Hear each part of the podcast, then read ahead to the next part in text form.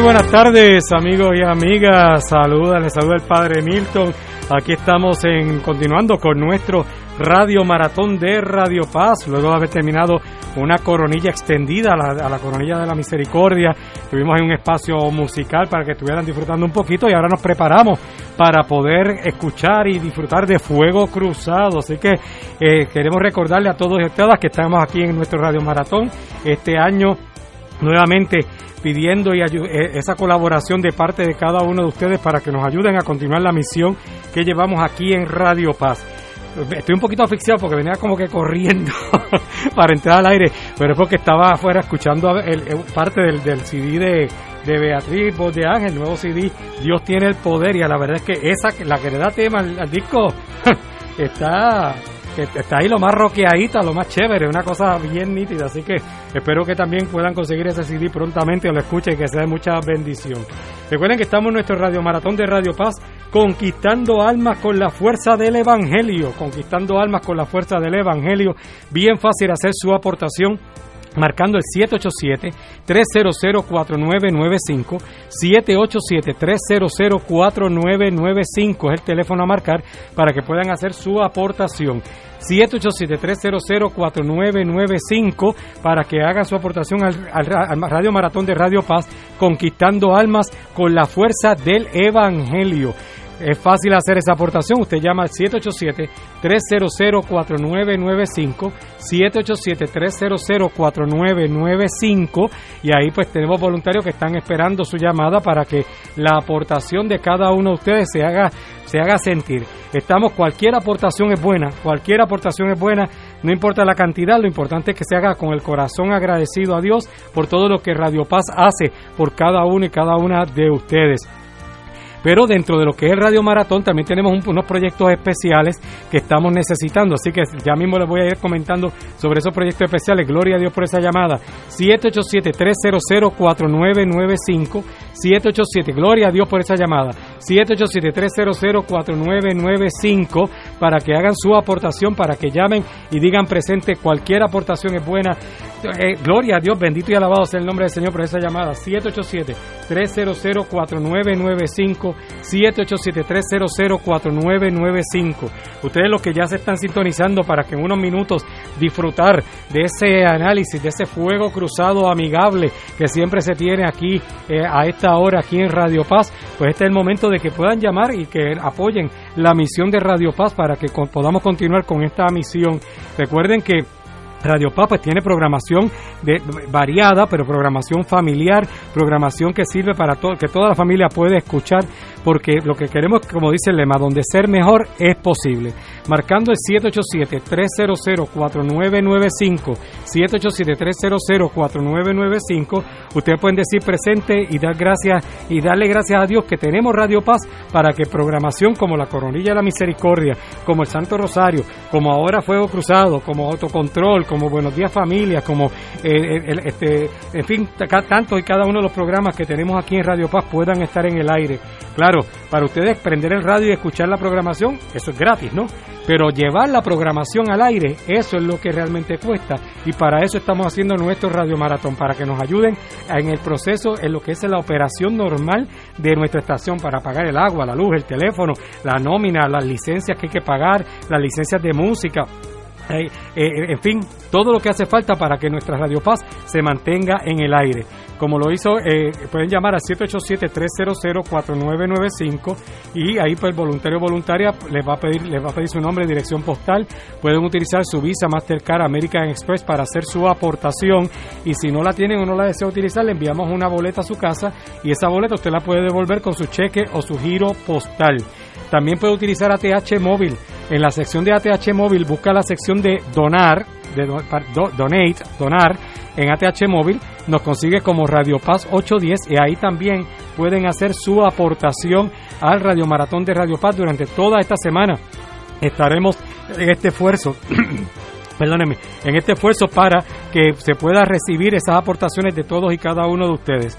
Como lo hizo Gladys Rivera Otero de Morovis, quien ofrenda 30 dólares y pide para que su hija, que recibe quimioterapia por Gina da Costa Rivera, también se pide por la salud de Gladys León, por la oración por eh, Lugo León, Eh, eh, saluda al Padre Milton, muchas gracias. Estos son de Juncos, nos ofrendan 20 dólares. Nilda Díaz de San Juan nos ofrenda 300 dólares y pide por una intención especial. Raúl Fontanes de Tuabaja nos ofrenda 50 dólares. Se pide también eh, oración por María López, por María Armstrong, José Juan Armstrong, que son misioneros de Radio Paz. Beth Pérez de San Juan, que pide por su salud. Héctor Rodríguez Vázquez de Cagua pide oración por su hijo Héctor Rodríguez. Eh, el, eh, dice aquí Héctor Rodríguez. Por, hay un eterno descanso de alguien aquí. No entiendo bien, pero sí el Señor entiende las intenciones. Así que eh, son 20 dólares que están ofrendando. Damos gracias a Dios. Tengo por acá también a un anónimo que nos llega de San Juan, que nos ofrenda 100 dólares y pide por el éxito del Radio Maratón y bendiciones y a todos los y saludo a los voluntarios y Padre Milton, gracias. Bueno, estamos casi listos de pasar a fuego cruzado, pero los amigos que están sintonizando ahora esta hora son las 5 y 1 de la tarde. Estamos en nuestro radio maratón. Les saludo el Padre Milton, bendiciones para todos, esperando esa aportación, esa llamada en el 787-300-4995. 787-300-4995 para que puedan hacer su donativo para que Radio Paz pueda continuar con su misión. Aprovecho para darle gracias a nuestros auspiciadores, Antonino Pisa, Restaurante Mar del Caribe en la calle Loíza en Punta Las Marías, el Mesón Sándwiches El Sabor de Puerto Rico, Magno Pizza en la avenida Domenech en Rey, Restaurante Tierra del Fuego Steakhouse y El Gigante Dormido en Riverview, Bayamón. Gracias a nuestros auspiciadores, siempre decimos auspicien a los que nos auspician. A los amigos y amigas Damos nuestro Radio Maratón. Dentro de lo que es el Radio Maratón tenemos unos proyectos especiales que necesitamos completar dentro de lo que es el Radio Maratón. Nos está haciendo falta reemplazar el, switch que nos permite encender el, el, transmisor de forma remota desde el estudio. Se nos dañó y ahora si el transmisor se apaga hay que salir corriendo para Bayamón a, prender el transmisor porque se nos dañó el switch que, con el que se podía prender ese, ese, desde aquí desde la estación. Eso hay que cambiarlo.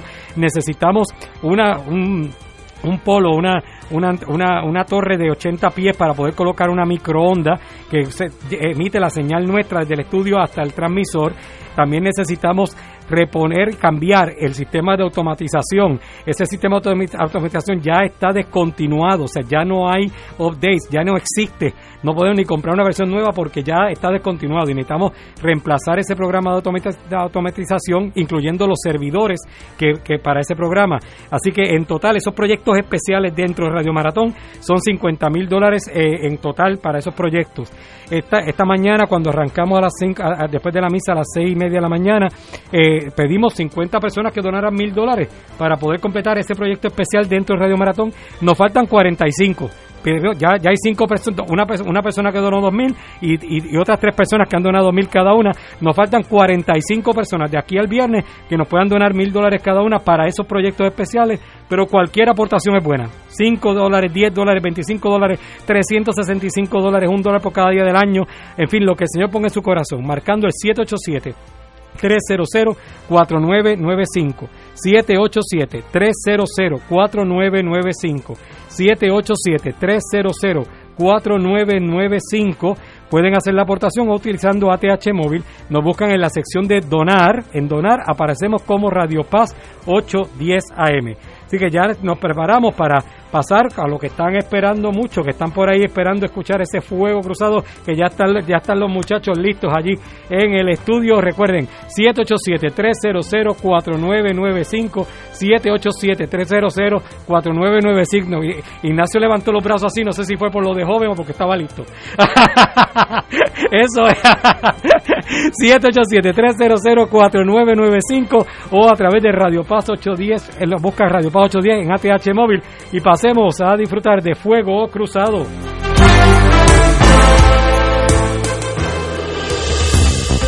Aquí la llama se enciende cada tarde a las 5 porque escuchas Radio Paz 810 AM, WKBM San Juan y retransmite en diferido WOROFM Corozal San Juan, la Casa de Fuego Cruzado, el programa de más credibilidad en la radio puertorriqueña.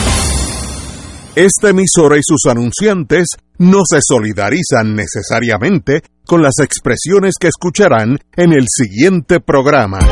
Son las 5 de la tarde, hora de escuchar Fuego Cruzado, el programa de más credibilidad en la radio puertorriqueña, en las voces de Ignacio Rivera y sus panelistas invitados con su discusión política dinámica e incisiva de los acontecimientos más importantes del momento. Fuego Cruzado comienza ahora. Muy buenas amigos y amigas de Fuego Cruzado. Hoy es lunes. Eh, tenemos como siempre los lunes a mi derecha Fernando Martín. Muy buenas, Fernando. Saludos, buenas tardes Ignacio, buenas tardes al doctor Catalá y saludos a los radioescuchas de todo el país. A mi izquierda, como siempre, panito de eh, Consejería Económica, Paco Catalá. Muy buenas, doctor. Muy buenas tardes a los radioescuchas, a, a ti Ignacio y a Fernando.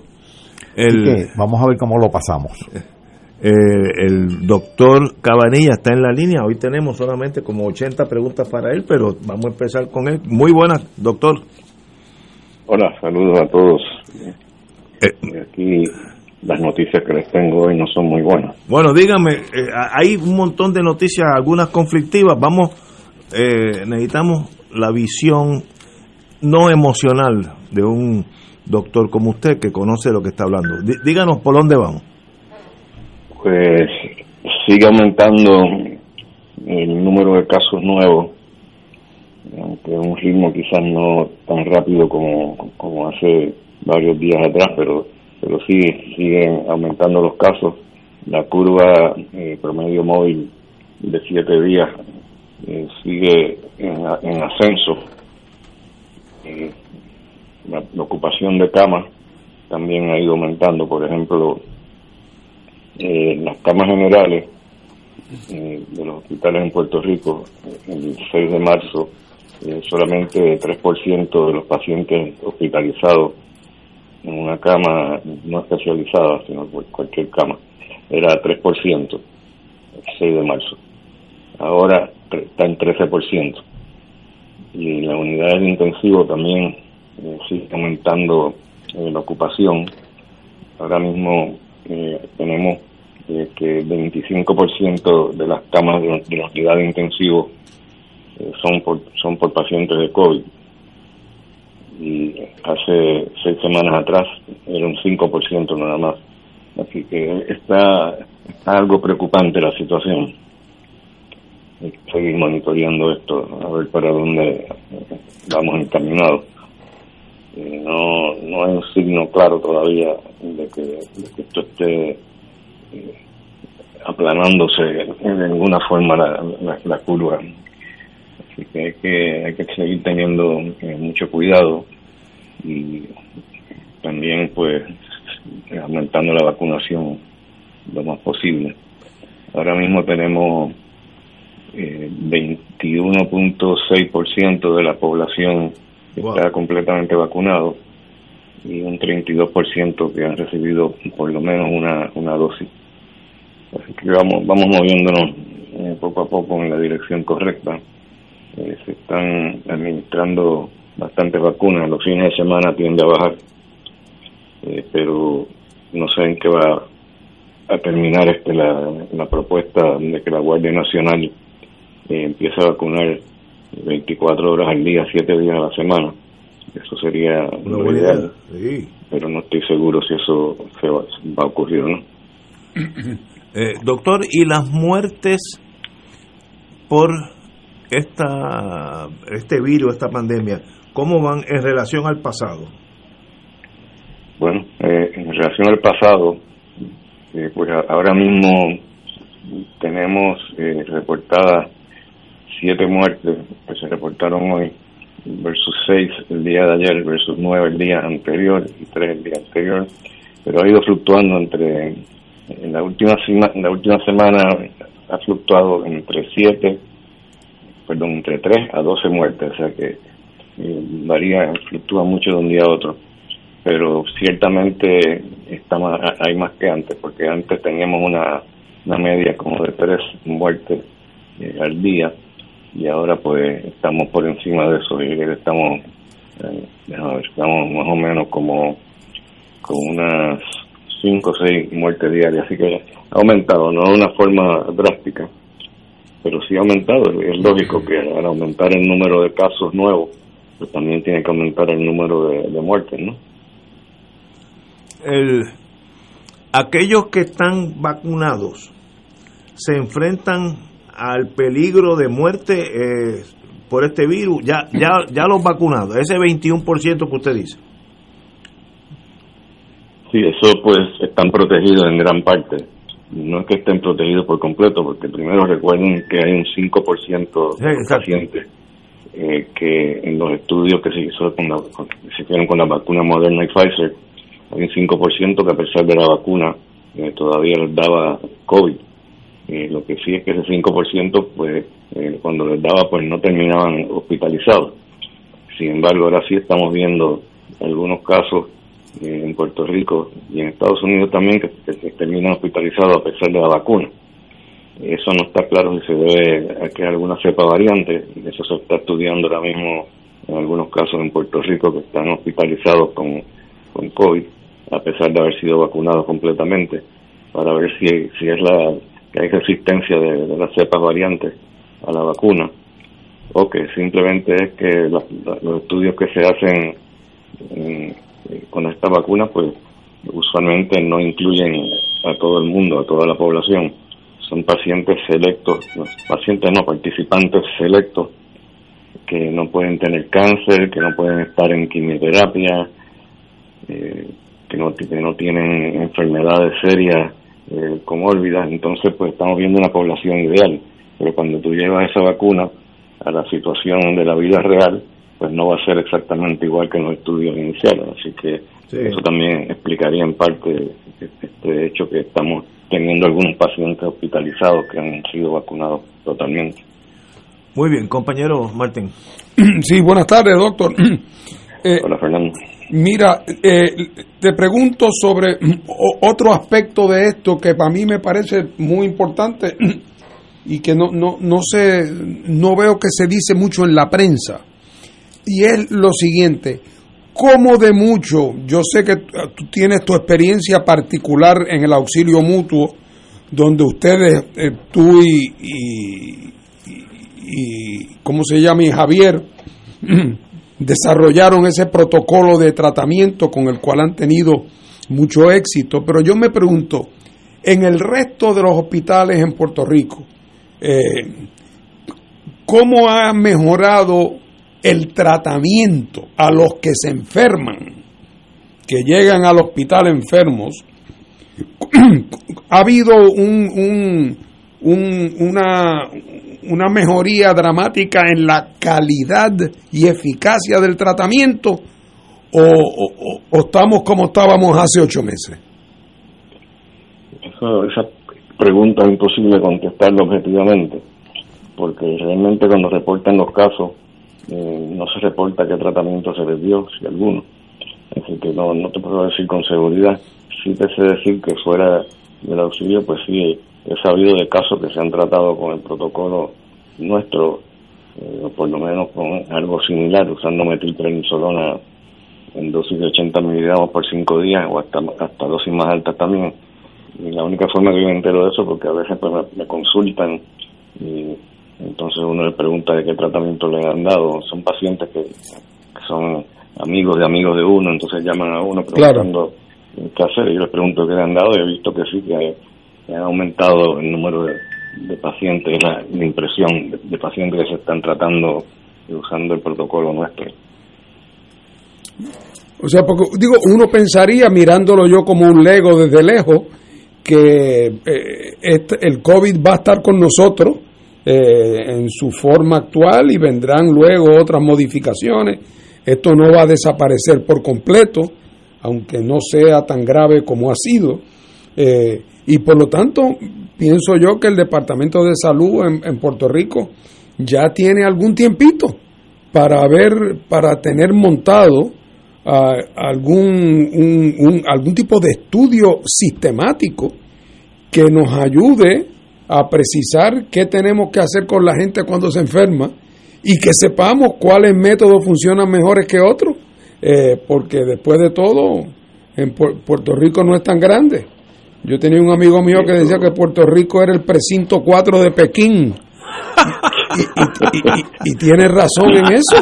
Eh, así que no debería, y que no sepamos que, que, que los que están en Atorrey no, no sepan por la vía oficial qué están haciendo en Ponce o qué están haciendo en Guayama o qué están haciendo en un hospital de Arecibo o qué están haciendo en el centro médico en Mayagüez.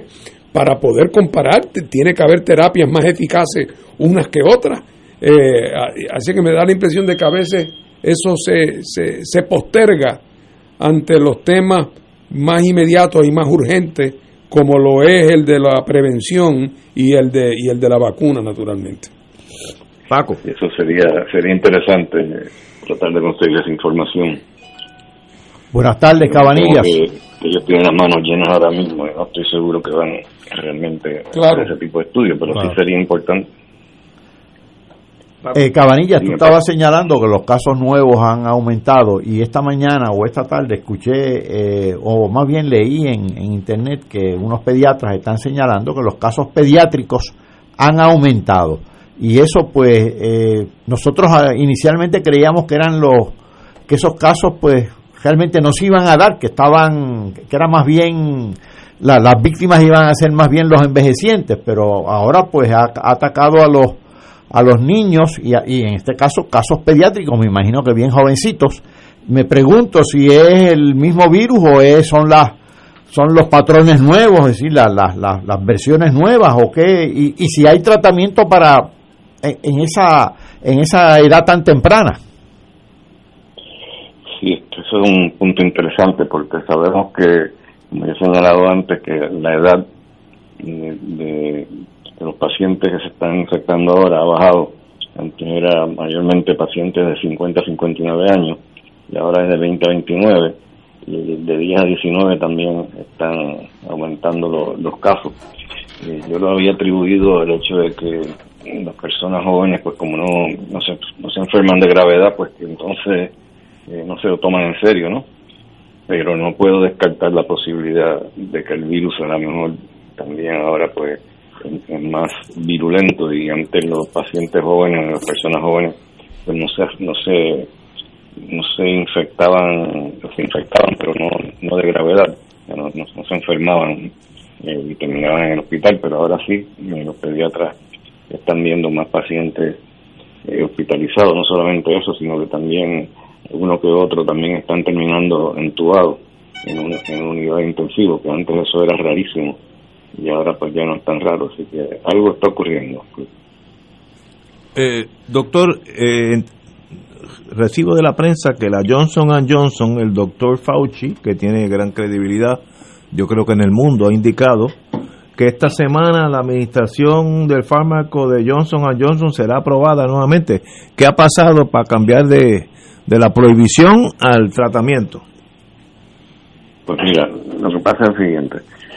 Los eh, seis casos esos que se reportaron eh, con eh, enfermedades trombóticas, o sea, con coágulos serios en el cerebro, son seis de 6.8 millones de, vacunados.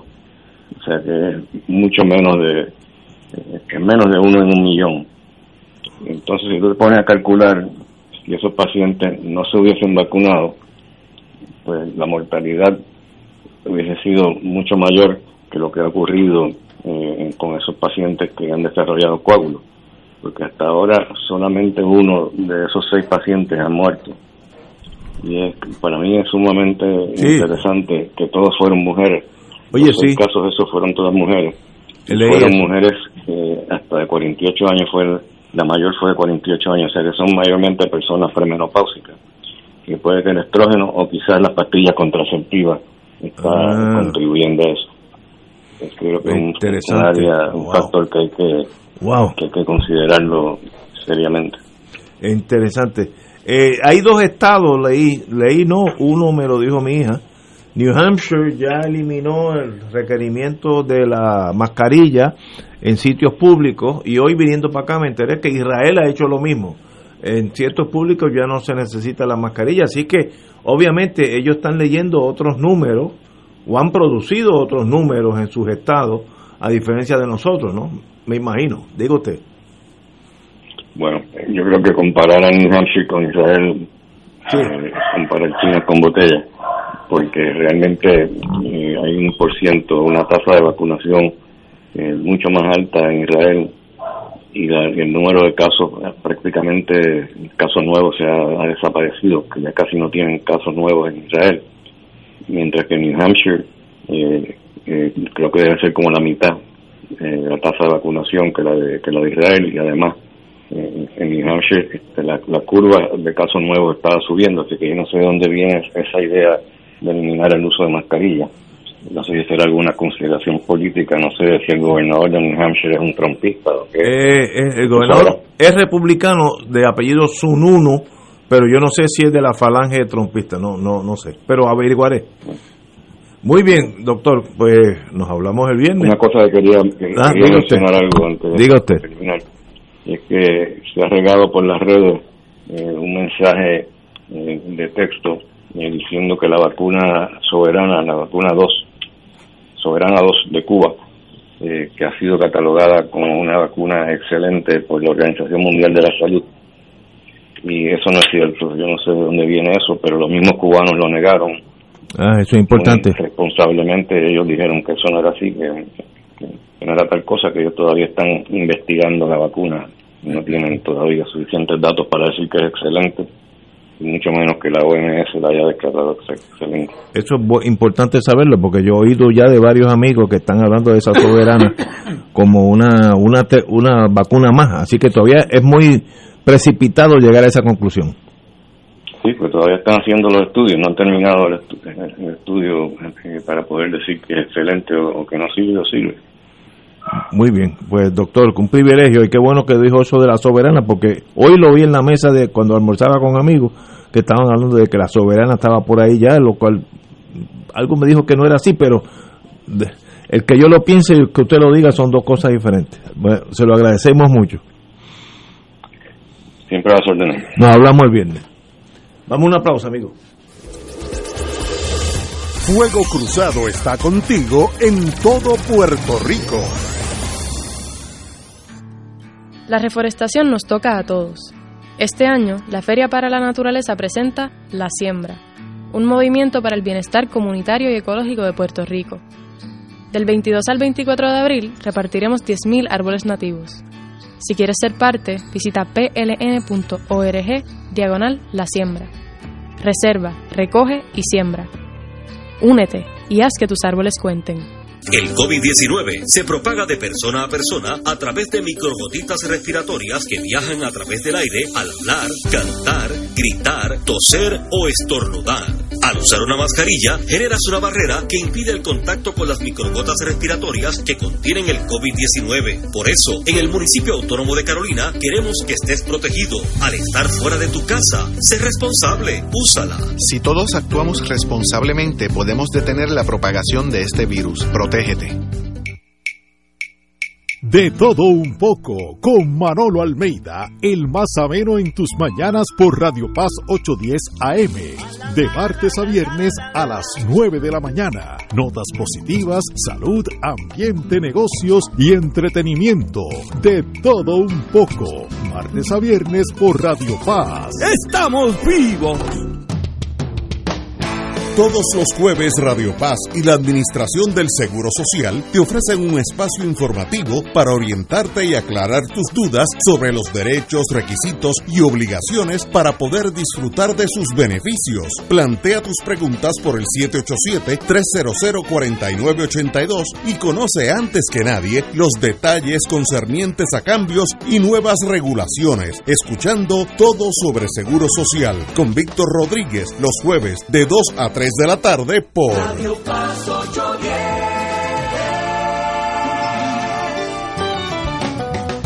Escucha los sábados a las 5 de la tarde para servirte un programa del Colegio de Profesionales del Trabajo Social de Puerto Rico con los temas de interés a la comunidad. Recuerda, los sábados a las 5 de la tarde para servirte por Radio Paz 810. Y ahora continúa Fuego Cruzado. Regresamos. Eh, bueno, en el fin de semana pasó lo que todos sabíamos que iba a pasar.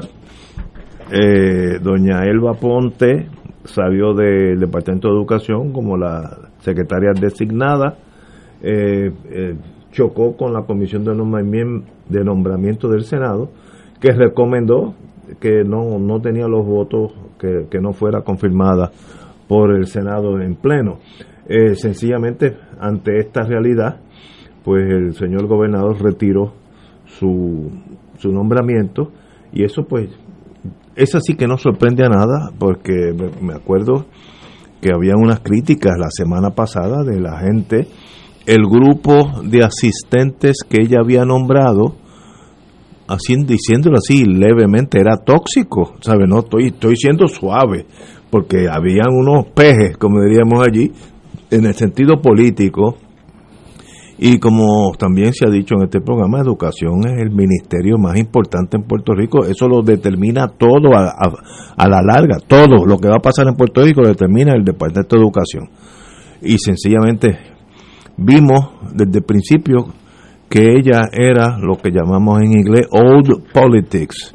La, la vieja, el viejo sendero de la política donde llegan allí y le dan empleo a cinco o seis personas que perdieron elecciones, aunque no sepan cómo se escribe una O. Eh, y sencillamente, pues, eso yo creo que Puerto Rico ganó en el, en, el retiro de su nombramiento. En el día de hoy, el señor gobernador, como lo había indicado el domingo, nombró a Jesús González Cruz, abogado de profesión, como secretario interino. Él era subsecretario de administración del departamento, por lo menos sabe dónde están las, diferentes eh, vertientes del problema, escuelas, eh, su estacionamiento, ya, ya él lo sabe, así que no, no tiene que averiguarlo. Eh, hay una pugna con el Senado Popular que dice que aunque sea subsecretario ese tiene que ir a nombramiento para que ejerza como, como interino, perdón, como interino. Yo tengo mis dudas, pero no he revisado esa ley o la casuística, así que no, no puedo ser certero. Eh, yo puedo alegar de ambas cosas. Si es interino, quiere decir que no va, eh, está llenando un vacío, una necesidad eso es una, una vertiente. La otra vertiente es cómo va a tomar decisiones que tienen que ver con la educación, debe ser confirmado por el Senado, aunque sea interino. Eso, los tribunales para eso que están allí y, los jueces determinarán. Pero, de verdad, lo que pasó fue el retiro del Vaponte y el nombramiento de este licenciado, compañero abogado, como, como secretario interino. ¿Qué pasará? Bueno, ahora el Senado, a la corta o a la larga, ese issue de que si debe ir a nombramiento, aunque sea interino, lo cual yo desconozco, me inclino a que no, pero es mi intuición, no es, no es, no es conocimiento legal. Pero se lo paso aquí al profesor de Derecho, el compañero Martín. Bueno, en primer lugar, esto no es un tema que yo haya estudiado, así es que me, estoy enterando en, el curso de la última hora o algo así. eh, todo va, eh, yo tenía un profesor con quien yo a veces después de clase iba a discutir algunos asuntos y cuando la discusión llevaba un ratito, él me decía, Fernando, o podemos discutirlo, o podemos continuar discutiéndolo, o podemos ir a los libros y buscar la contestación. we, can either argue about it or we can look it up, me decía. Eh, en este caso lo que hay que hacer es buscar la ley orgánica del Departamento de Educación y hay que buscar el código político eh, y hay que determinar qué se dice con respecto a qué pasa cuando estando en sesión la legislatura hay una vacante en la posición del secretario de, una, de un secretario que requirió para ser nombrado el Consejo de Consentimiento del Senado. La lógica me dice, la lógica me dice que la ley orgánica puede tener una disposición sucesoral muy específica, muy específica, que diga, pues si se muere o hay una vacante en la posición del secretario, el subsecretario o el secretario auxiliar o el fulano, o sea, que la ley especifique a quién le toca el interinato en lo que hay una nueva designación. Eh, y es posible que si no hay una sucesión específica con, con el puesto titulado en la ley orgánica, estoy seguro que tiene que haber en el Código Político una disposición general que permite eh, la designación de una persona, eh, de una persona de dentro del departamento. Que ya está allí. Que ya está, que ya es un funcionario nombrado. Este señor, por lo que veo ahí en el periódico, o que acabo de verlo, ocupa una posición de secretario auxiliar. Así es que salvo que la ley orgánica específicamente disponga que no es el secretario auxiliar, sino el subsecretario, pues es un funcionario de alto rango que si cae dentro de la generalidad que describe el código político, no debe haber problema. Ahora, si se tratara de traer una persona de afuera, de otro departamento con la pretensión de que sea interina, pues no puede tomar no puede tomar posesión del cargo ni siquiera interinamente a menos que tenga el consentimiento del Senado, porque el Senado está en sesión y no se trataría de un nombramiento de receso. Tenemos que ir a una pausa, amigo, y regresamos con este tema con el doctor Catalá. Vamos a una pausa, amigo. Fuego Cruzado está contigo en todo Puerto Rico. La reforestación nos toca a todos. Este año, la Feria para la Naturaleza presenta La Siembra, un movimiento para el bienestar comunitario y ecológico de Puerto Rico. Del 22 al 24 de abril repartiremos 10.000 árboles nativos. Si quieres ser parte, visita pln.org diagonal La Siembra. Reserva, recoge y siembra. Únete y haz que tus árboles cuenten.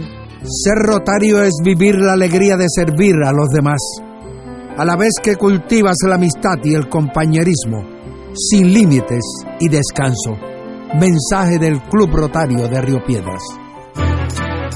AESA, la pequeña gigante, te invita a sintonizar su espacio radial AESA Informa. Todos los jueves a las 4 de la tarde se estará ofreciendo información relevante a los pensionados y jubilados de Puerto Rico. Te esperamos a esa imparable, auspiciado por MMM Alianza. Y ahora continúa Fuego Cruzado.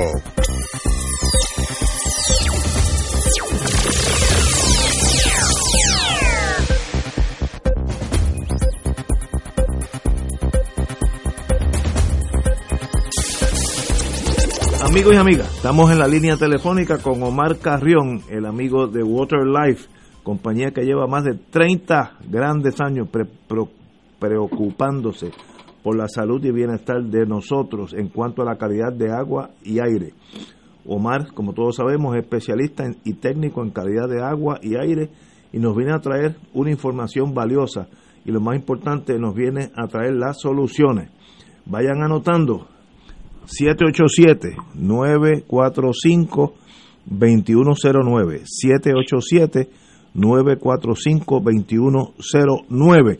Omar, recientemente salió una noticia que preocupa. Según la OMS, el microplástico gira en el aire que respiramos y más de 20 mil personas mueren al año debido a esto. Háblame de esto. Salud, Ignacio. Salud, hermano. Escucha. Eh, eso es así, Ignacio. No solamente el microplástico invade el agua que pues que ingerimos y, llegan a nuestros hogares, también está en el aire. Esto del problema microplástico es un problema que ha llegado para quedarse y mientras nosotros como seres humanos no hagamos nada para corregir eso, solo vamos a tener de por vida.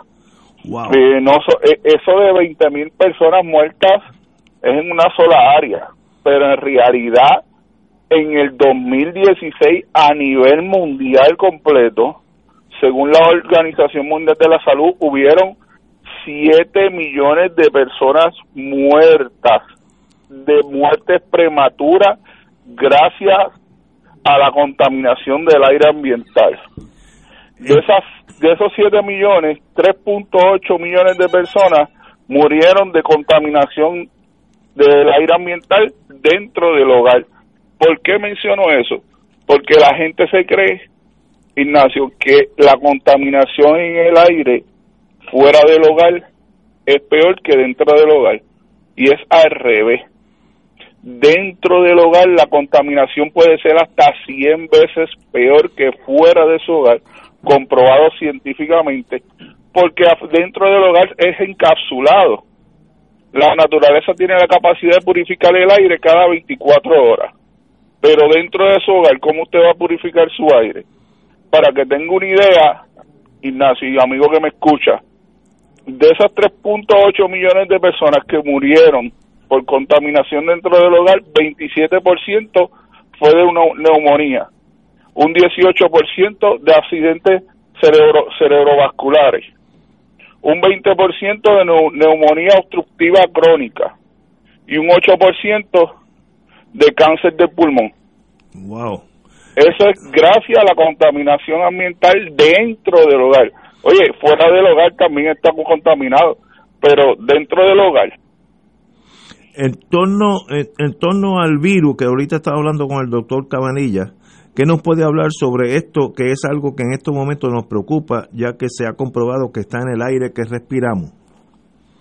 Ok, en torno al COVID-19, por eso quise traer este tema de la contaminación ambiental en el aire, porque entonces sabe que el COVID, que es lo primero que ataca, la vía respiratoria, se aloja en tus pulmones, y colapsan los pulmones y te va a un paro respiratorio, los pulmones dejan de funcionar y, y te puede llevar hasta la muerte.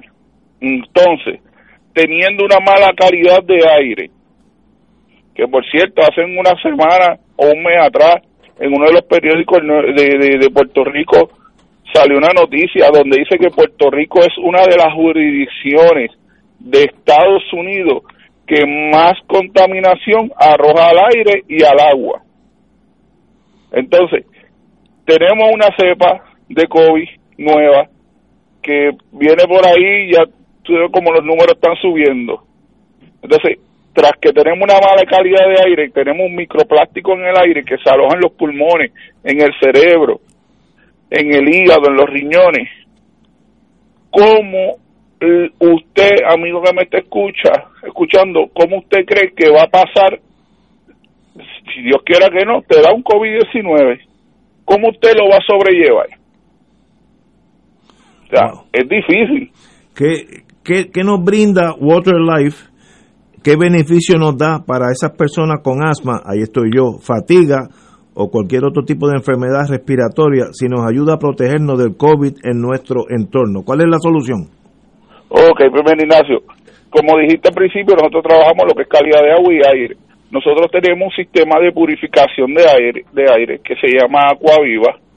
Es un sistema de purificación de aire que cumple con los requisitos que exige el CDC en este momento, porque el CDC le exige a, los hospitales que tienen los cuartos preparados para las personas con COVID, que tienen que tener un sistema de purificación de aire que recircule el aire. O sea, que entre por un lado y salga por otro lado, pero salga purificado y limpio, libre de virus y bacterias, por un filtro EPA que tenga ese equipo. Pues mi equipo, en mi sistema de purificación de aire, cumple con ese requisito. Tiene filtro EPA, es un purificador de aire que recircula el aire y lo mejor de todo es que tiene dos luces ultravioletas por si eh, atrapa cualquier virus, bacteria, hongo que haya en el aire, la luz ultravioleta automáticamente los mata. Pero lo mejor de todo es, Ignacio, que mi equipo es un equipo completo. ¿Por qué? Porque de qué vale que usted me purifique el aire, pero no ataque la raíz del problema. ¿A qué me refiero? Los ácaros del matre, eh, tapizado, eh, las alfombras, pues mi equipo, aparte de ser un purificador de aire, es un sistema de limpieza a la misma vez. O sea, puede limpiar los esquilines sin quitarlo, puede barrer con ella. Oye, Ignacio, cuando barre con ella no necesita ni mapear, de tan limpio que quede el piso. Y lo más importante, eliminar los ácaros del matre. Usted, amigo que me escucha, a veces no ha sentido que se bañe y se acueste y dice, contra, yo me bañé ahora, pero todavía me pica. Pues esos son ácaros yo tengo yo tengo clientes que le han encontrado heces fecales de ácaros en los ojos. Imagínate cómo están los pulmones. Oye, y eso tarda 10 años en salir de sus pulmones si usted corrige el problema. Si no lo corrige, lo va a tener de por vida. ¿Qué, Aparte, mi equipo está certificado como equipo médico. Está certificado para personas como, con alergia, asma, sinusitis, cualquier tipo de enfermedad respiratoria. Y yo tengo este equipo instalado en un hospital en Puerto Rico para purificar el aire para prevenir el impacto del COVID-19 Así de efectivo es este equipo. ¿Qué, qué regalo tienes para estas primeras 20 llamadas que entren y saquen cita para la orientación que da Water Life? Oye, todas las personas que llamen al 4945 2901 van a recibir un mini purificador de aire completamente gratis. Le vamos a orientar le vamos a, llevar el producto para que lo vean y vean cómo funciona y le vamos a regalar una inmunización de matre completamente gratis. O sea que todo eso ácaro, todas esas fecales que tiene el matre de ácaro y piel muerta, se lo vamos a eliminar completo. Vamos a limpiar el matre a 9 pulgadas de profundidad. Limpia esto. Y a la misma vez vamos limpiando el aire y descontaminando el aire de su casa. Extraordinario. El teléfono, el teléfono es 945 2109 949, perdón, lo dije al revés. Sí, 945 2109. 2109. Hermano, como siempre. Ignacio, antes de irme, antes de irme, tengo que cumplir porque si no me van a matar. Ajá. Ignacio, tú estabas pegado con un cheque en la brea a las 12 del mediodía, mi hermano. Sí. Muchas gracias.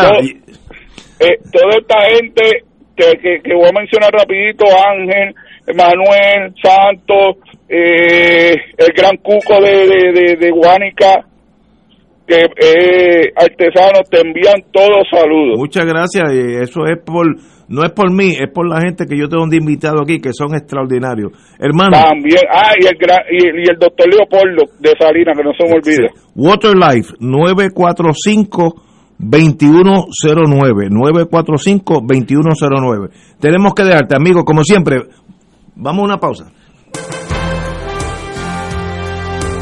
Muy buenas tardes, continuamos aquí en Juego Cruzado, pero recordándole que continúa el Radio Maratón de Radio Paz. Le saluda el Padre Milton. Muchas bendiciones para todos y todas.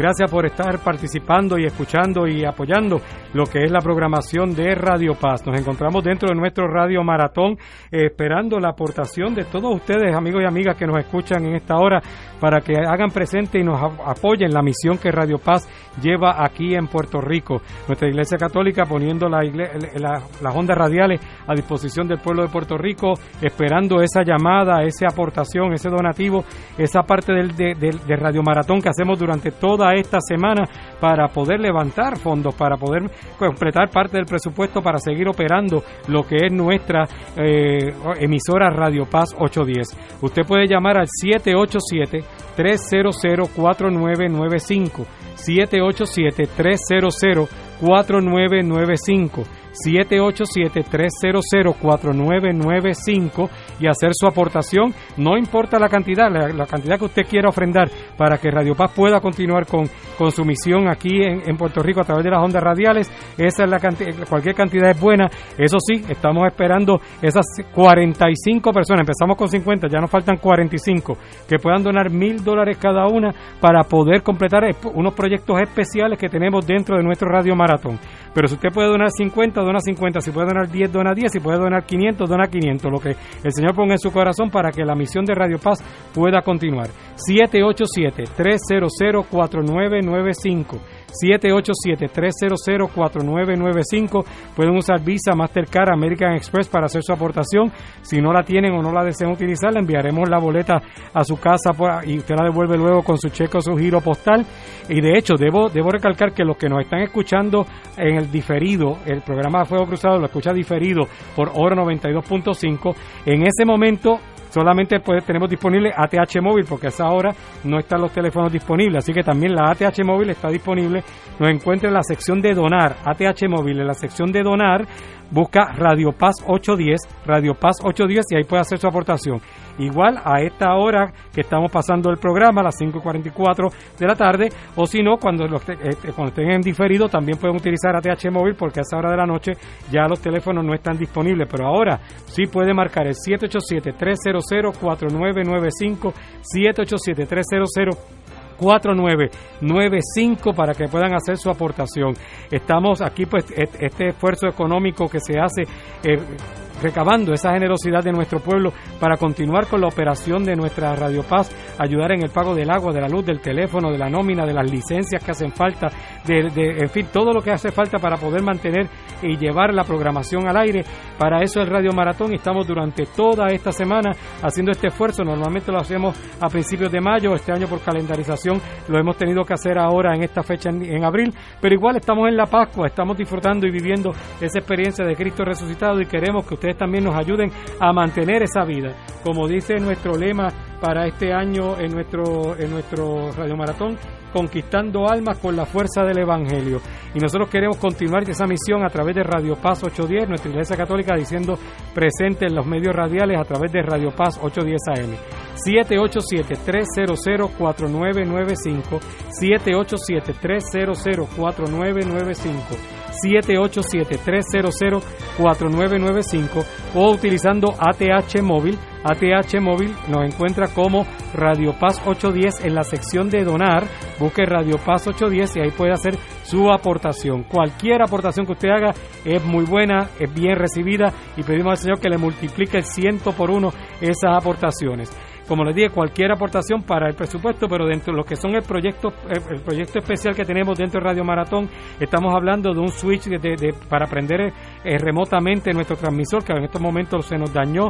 Tenemos que poner una torre de 80 pies para poner, conectar y, e instalar unas microondas que invita la señal desde el estudio hasta el transmisor. Necesitamos poner y eh, poner el nuevo programa de automatización de, de Radio Paz, que ya el programa que tenemos ya está descontinuado, no, no podemos darle upgrade ya no viene, está descontinuado este programa, así que tenemos que poner los nuevos servidores para él y también el programa. En total, todo ese proyecto, esos, esos varios proyectos que les he dicho en total, estamos hablando de unos 49 mil 50, lo hemos redondado a 50 mil dólares. Y esta mañana lancé el reto, 50 personas que donen mil, nos están faltando 45 de aquí al viernes que puedan donar mil dólares para esos proyectos especiales particulares dentro de lo que es nuestro radio maratón de Radio Paz. Si usted puede donar un dólar por cada día del año, pues 365 dólares. Usted puede donar 15 dólares, dona 15 dólares. Puede ofrendar 20, dona 20, lo que, lo que el Señor ponga en su corazón.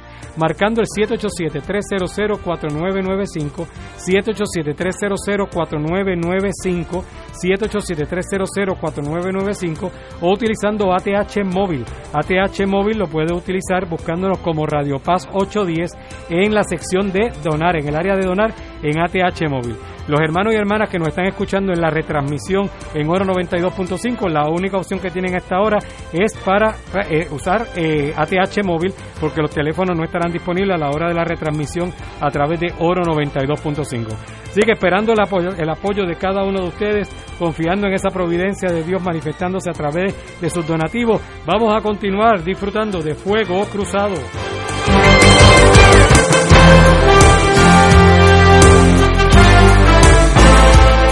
Amigas, amigas, volvemos a Fuego Cruzado.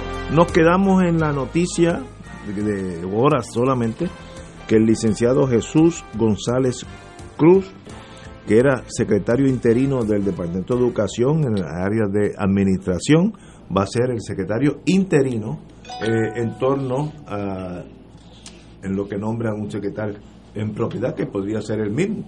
Él está pues llenando el vacío que dejó Elba Ponte en una turbulencia eh, que estuvo allí en, esa posición tan importante para el país. Catalá. Fíjate, Ignacio, esta, este incidente con la secretaria designada de Educación, Elba Ponte, que lo tuvieron que retirar por razones obvias, a mí me recuerda un discurso que pronunció hace muchos años, para allá para la década del 60, eh, don Gilberto Concepción de Gracia, el fundador del Partido Independentista puertorriqueño, donde eh, distinguía, refiriéndose al gobernador y a los miembros del gabinete, distinguía entre la función de gobernar y administrar. Gobernar para don Gilberto era sembrar valores, era sembrar esperanza, era enseñar a hacer, a realizar diversos trabajos. Eso era gobernar. Administrar era manejar recursos. No hay duda que todo miembro del gabinete debe saber algo de administración, pero puede tener sus ayudantes también, y debe saber gobernar, es decir, sembrar valores. Pero si confunde la función de gobernar con la función de administrar, le puede pasar lo siguiente. En lugar de, contar estudiantes, va a contar pupitres, va a confundir los estudiantes con los pupitres. Y peor aún, quizás sabe administrar y sabe administrar bien, pero de manera torcida, como Víctor Fajardo, bajo la consigna de uno para ti, otro para mí, uno para ti, otro para mí. Y terminan desvalijando al departamento, en este caso al departamento de educación. Este incidente de la señora Elba Ponte durante los últimos dos meses, que lo que hemos visto en el Departamento de Educación es un desfile de eh, relacionistas, de eh, eh, cazadores de contratos, de cazadores de rentas, como hemos dicho aquí en este programa anteriormente. Realmente es vergonzoso. Nunca vimos un desfile de personas con ideas educativas o de personas con ideas para reformas curriculares es realmente desgraciado lo que ha estado pasando en no únicamente en el reclutamiento del Departamento de, Educación, de, de, la secretaria, sino en toda esta discusión política en el país sobre la gestión de gobernar y cómo se configura un gabinete. Reitero las palabras de eh, don Gilberto Concepción de Gracia. Hay que saber gobernar que sembrar valores y hay que saber administrar, que es manejar recursos. Y por favor, no confundir una cosa con la otra. Yo considero, vuelvo y repito, el Departamento de Educación, y hablo en el sentido más alto posible, es el ministerio de una nación de todas las de más importancia. Como vaya educación, va el país. Mírense las naciones avanzadas las de verdad avanzadas, y examinen su sistema de educación pública. Cójanse Finlandia, estudienlo, Suecia, Noruega, Dinamarca, Alemania, Polonia, Israel, Japón, China, busquen, estudien eh, aquellos que están en ese mundo académico, cómo esos sistemas son de primera categoría.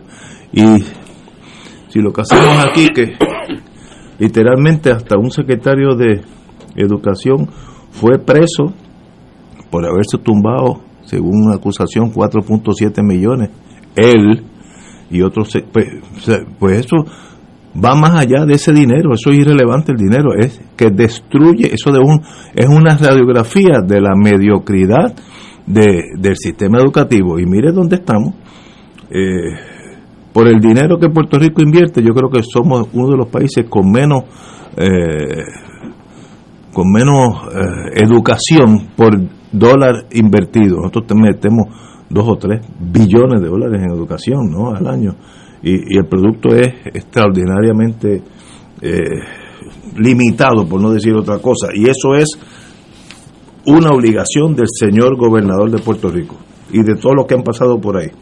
Bueno, a las seis tenemos con nosotros a Rolando, el licenciado Rolando Emanueli que es uno de los abogados que más conoce de varias cosas, entre ellos el contrato Luma, que acá rato yo choco con otra versión, yo tengo varios amigos, todo el mundo tiene una versión diferente, así que vamos a hablar en serio de Luma y de otros aspectos también, tenemos mucho tiempo.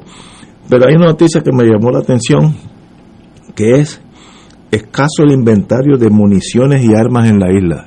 Parece que estamos en la en la, en la, la franja de Gaza donde esta noticia pues es absurda, ¿no? eh, Puerto Rico en estos momentos, dada la pandemia, etcétera, pues eh, hay una escasez de municiones y de armas. Entonces la pregunta es, ¿y, y alguien sabe algo que yo debiera saber? No sé, Martín, tú que tienes conexiones con un partido, porque yo estoy perdido, o, o es que el problema somos nosotros tres. Mira, yo no sé nada del mundo de las armas. Eh, así es que no tengo la más mínima idea de lo que eso puede significar. Eh, me hago de la idea, desde mi ignorancia confesada, que yo no sé si es que, como durante la pandemia hay cosas que no se pueden hacer, los que les gusta el, tiro, el- el- el- eh, la práctica de tiro, y que van a, las, a los lugares estos donde se dispara, y entonces se han pasado disparando y, y- y han ido reduciendo el inventario que eh, porque es que la, es que las balas no sirven otra cosa que no sea para disparar Eh, no tiene otro uso. un, un solo propósito y, y como presumo que en las armerías normalmente se guarda una en las armerías no en los lugares de tiro se- estoy seguro que se guarda un distanciamiento social porque nadie se quiere meter en el medio frente a uno que tiene un arma viva verdad pero fuera de eso no claro no me pregunta entonces y, y por qué no han las armerías eh, Suplido. eh, suplido verdad yendo a buscar Pa- para mí eso es un mundo un mundo un mundo difícil de entender toda esa obsesión con las armas y En Estados no, aquí no tanto. En No, Estados. Unidos es una locura. no, no, no, Estados Unidos es una, Una locura, locura. absoluta. eh, que ya hemos visto lo que esta última semana es un horror, un horror tras otro. Incluso el muchacho este que que acabó matando a, a- a varias personas. El de Federal Express. Resultó que es una persona a quien el año pasado le habían quitado el alma Eh. porque estaba más loco que el rabo de una cabra. Y entonces a las varias semanas de que le quitaron el arma, fue a uno de esos estados donde tú me tienes que darme dos libras de arroz, una escupidera y tres revólveres. O sea, eh, eh, así, así es. Y entonces pues este fue a un sitio y allí compró dos armas y se las dieron por, por encima del, del mostrador y esas son las que usó. Eh, pero eso es una eso es una enfermedad colectiva. No, estoy de acuerdo Sí, contigo. Estados Unidos tiene en ese. eh, es algo inaudito, Catalá. Bueno, mira, Usted que yo estoy seguro que conoce el mundo de armamenticio de. Fernando no sabe de armas, yo sé menos. Yo no sé cargar ni una pistola de agua. Es más, si me dan una pistola de agua, puedo ser una amenaza, porque sabe Dios si por la pistola de agua sale una bala. Ahora bien, yo creo que la noticia, o pues parece que hay, como dirían los economistas, un desbalance entre la demanda y la oferta por armas, y por eso los armeros dicen, caramba, ha aumentado la demanda y no tenemos suficientes eh, suministros, no sé. O refleja también un gran trastocamiento valorativo, porque la verdad es que estar quejándose por la escasez de armas y que eso, eso sea noticia, cuando aquí hay escasez de muchas cosas y cosas necesarias. Este, Por no decir de sensatez. Sí, hay, algo, hay algo extraño en la noticia realmente, pero eh, evidentemente hemos confesado que no somos los más capaces para analizar un tema tan tan castrense como ese. Así que delegamos en otras personas para tal análisis. Amigos y amigas, tenemos que ir a una pausa y regresamos con el distinguido compañero Rolando Emanueli. Fuego Cruzado está contigo en todo Puerto Rico. Aquí la llama se enciende cada tarde a las 5 porque escuchas Radio Paz 810 AM, WKBM San Juan y retransmite en diferido WOROFM Corozal San Juan, la Casa de Fuego Cruzado, el programa de más credibilidad en la radio puertorriqueña.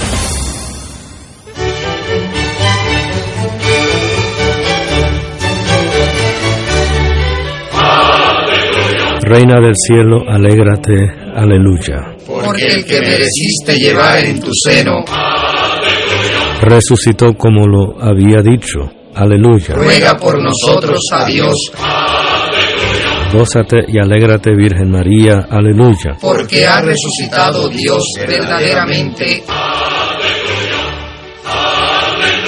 Oremos. Oh Dios, que por la resurrección de tu Hijo, nuestro Señor Jesucristo, has llenado el mundo de alegría. Concédenos, por intercesión de su Madre, la Virgen María, llegar a alcanzar los gozos eternos por Jesucristo nuestro Señor. Gloria al Padre, al Hijo y al Espíritu Santo. Como era en un principio, ahora y siempre, por los siglos de los siglos. Amén.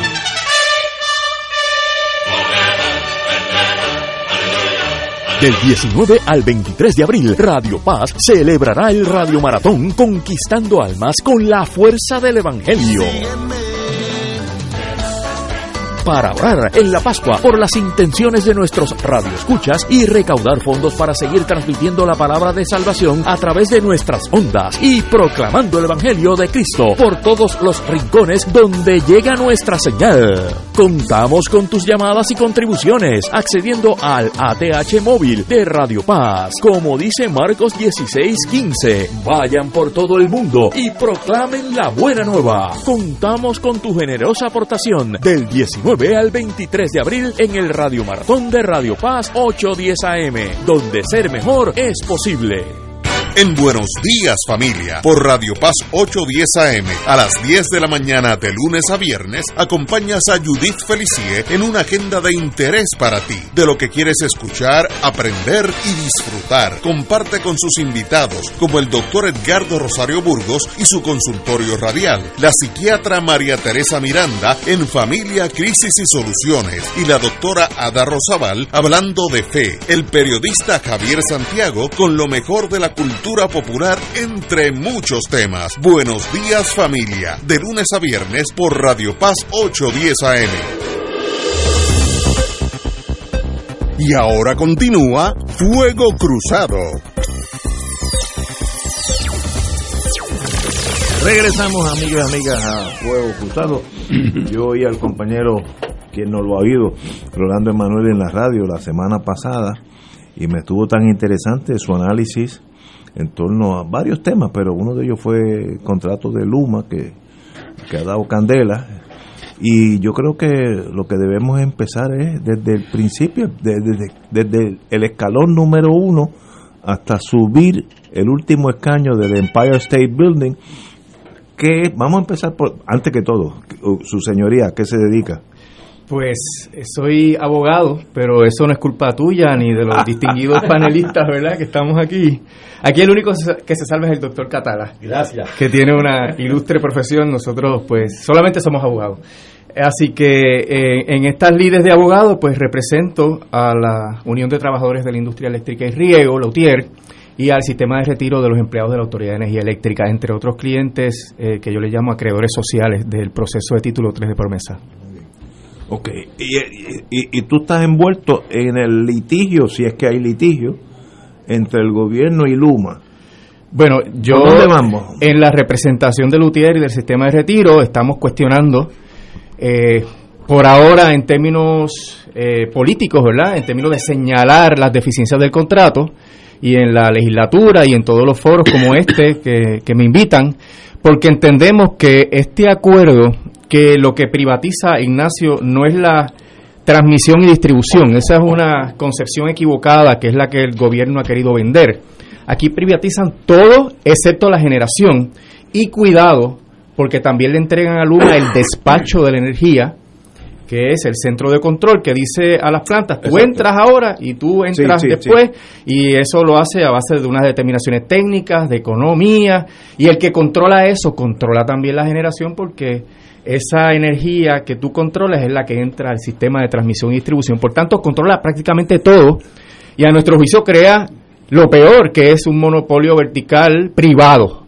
Porque aquí se, se ha demonizado la autoridad diciendo que es un monopolio vertical público, pertenece al pueblo de Puerto Rico y tiene unas exenciones como tal por ser público, pero al ser privado entendemos que choca con la ley porque las propias leyes que han generado todo este proceso de privatización eh, no permiten que se cree un monopolio eh, vertical privado. ¿Te acuerdas cuando nos vendían la idea de que no, aquí tú vas a poder escoger qué distribuidor de energía, como es en ah, Estados Unidos? Todo eso colapsó. Porque Puerto Rico, como es una isla y es un eh, propicia los monopolios naturales, porque no estamos interconectados con nadie más y no hay suficiente espacio territorial y población para tener diferentes compañías compitiendo, pues aquí de Guatemala nos fuimos a Guatapeor porque entonces se ha privatizado prácticamente todo. Mediante este contrato que ni siquiera es de alianza público-privada, Ignacio, porque un contrato de alianza público-privada, la ley 29 del 2009, que es una ley que eh, aprobó eh, Fortuño en ese tiempo, dice que hay que tener equivalencia de las prestaciones, en el sentido de que el privatizador tiene que traer algo a la mesa y el gobierno pone otra cosa. Es como un joint venture, era una empresa común, donde tú pones algo, yo pongo otra cosa y vamos a un objetivo en común.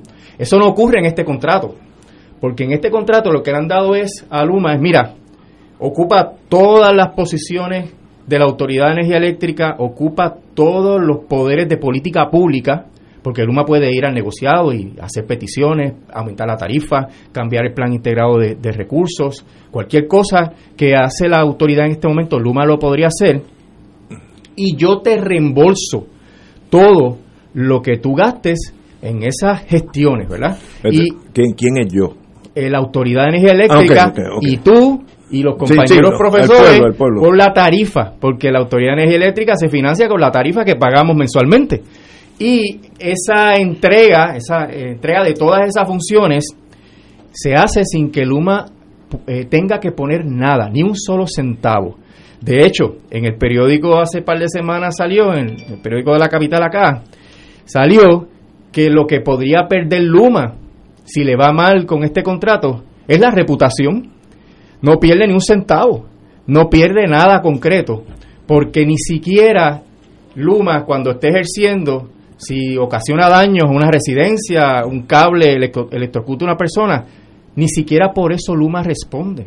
Responde la Autoridad de Energía Eléctrica de hasta los daños y perjuicios que ocasione Luma en este proceso. Wow. Así que wow. lo que se hace con la tarifa, con el contrato es, pasa completa a Luma y Luma es la que la gasta, pero no, no tiene límite. Este, en este momento no hay un litigio en los tribunales sobre este issue. Pronto. Ah, pronto, ok, muy bien. Y sencillamente, eh, por lo que oí en la prensa, el gobernador y la señora de la Junta, ¿cuál es? Como Natalia Yaresco. Yaresco, han dicho que el contrato de Luma se queda. Eso, eso es lo que ellos. Están... De, de, de periódicos. No, es cierto, esa es la posición de ellos. Okay. El problema con, por... con la Junta es que no ha podido explicar cómo es que este contrato beneficia a Puerto Rico y lo único que ha dicho son eslogans, ¿no? Necesitamos energía confiable, ah, energía a costos razonables, pero cuando uno va al detalle, todos esos objetivos que ella dice que están en el plan fiscal se contradicen con el contrato de Luma. De hecho, AIEFA, que es este instituto, un centro de pensamiento, un think tank de Estados Unidos, le acaba de escribir una carta diciéndole, mire, esto contradice su plan fiscal porque este contrato va a aumentar dramáticamente el costo de la factura porque nada más para que Luma empiece a trabajar hay que darle un préstamo del gobierno central, Ignacio, de 894 millones de dólares. Esa es otra pregunta.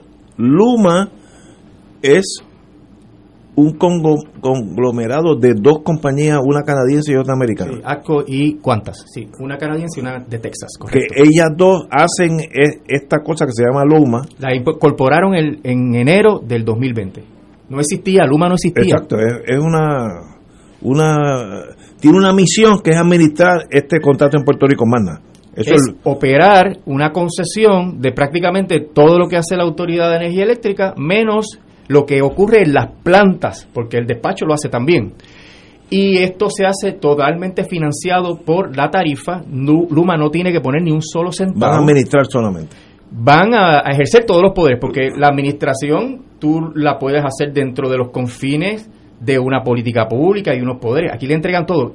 Porque oh. cuando Luma diga que la tarifa no es suficiente para cubrir las operaciones, va donde el negociado y le dice al negociado, mira mis costos, y el negociado certifica esos costos y aumenta la tarifa. Ese es, le entregan todos esos poderes. Tiene control sobre el CELIC, que es la relación que tiene la autoridad con los municipios. Tiene control sobre el asunto de atención al cliente, las desconexiones a los clientes, tiene el control sobre decidir a quién le da energía, ¿verdad? A, por ejemplo, en el caso de la Autoridad de Acueductos Alcantarillados, ahí hay una relación simbiótica donde la Autoridad de Energía Eléctrica no, le cobra a la Autoridad de Acueductos Alcantarillados. Ojo, con que ahora Luma quiera cobrarle a la Autoridad de Acueductos Alcantarillados. Controla el Plan Integrado de Recursos, que es el plan a 20 años que se supone que se implante, ¿verdad? Y ya, ya tuvo unos primeros tropiezos con el negociado porque quiso traer dos plantas de gas natural. Y eso contradice la política energética de Puerto Rico, que se supone que para el 2025 tengamos 50, 40% de energía eh, renovable.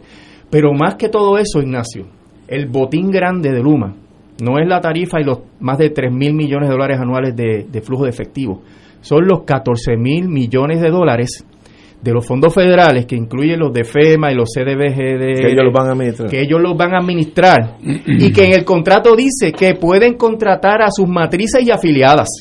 Y tú que eres una persona de negocio, oh. si tú tienes libertad para con esos fondos contratar a tus matrices, que son tus accionistas los que se van a beneficiar. ¿Tú vas a contratar a una compañía local para que haga esto? ¿o tú vas a, contratar? A, la General Electric. ¿Verdad que eso es un deber de fiducia de un ejecutivo de una compañía privada capitalista? Obvio. Es hacerle negocios para que beneficien a sus matrices y sus accionistas. Pues eso lo dice, no tuvieron el pudor, Ignacio, de esconder eso. Está en, este, en el contrato. ¿Y, en qué año se hizo esto, el, este contrato? Bueno, esto lleva, eh, esto se notificó el 22 de junio, pero llevaba prácticamente 18 meses en un proceso totalmente secreto. Nos enteramos porque salió una resolución del negociado de energía de Puerto Rico diciendo este contrato cumple con la política pública de energía en Puerto ¿Cuándo se firma ese contrato? ¿Qué, fecha tiene? Se firmó eh, el día 22 de junio. Del año pasado. Del año pasado, en medio de la pandemia, correcto. Oye, Rolando, perdóname, déjame, déjame hacerte una pregunta que a mí me,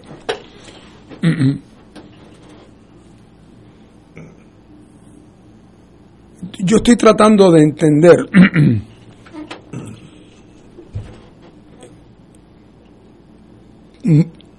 poniendo a un lado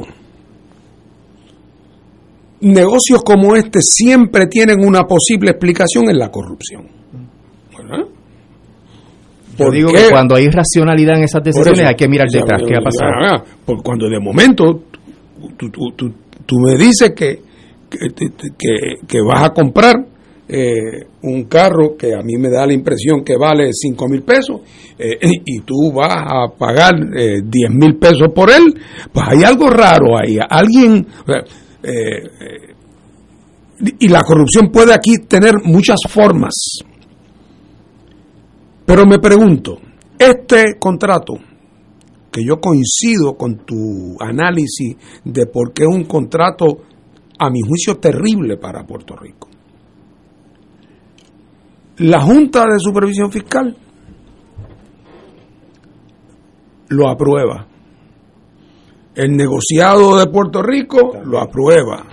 Pierluisi lo aprueba. Los amigos de Pierluisi lo aprueban. El gobierno de Puerto Rico lo aprueba.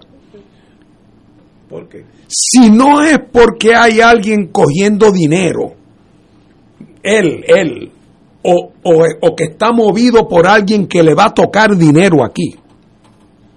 ¿Qué posible razón hay para que funcionarios del gobierno de Puerto Rico y aún los funcionarios de la Junta de Control Fiscal, que, que, no, que, los que yo no los conozco, los presumo personas profesionales capaces con cierto grado de competencia, no, no los veo como marcianos ni como gente esencialmente mala, aunque estoy seguro que los habrá, pero ¿cuál es la explicación?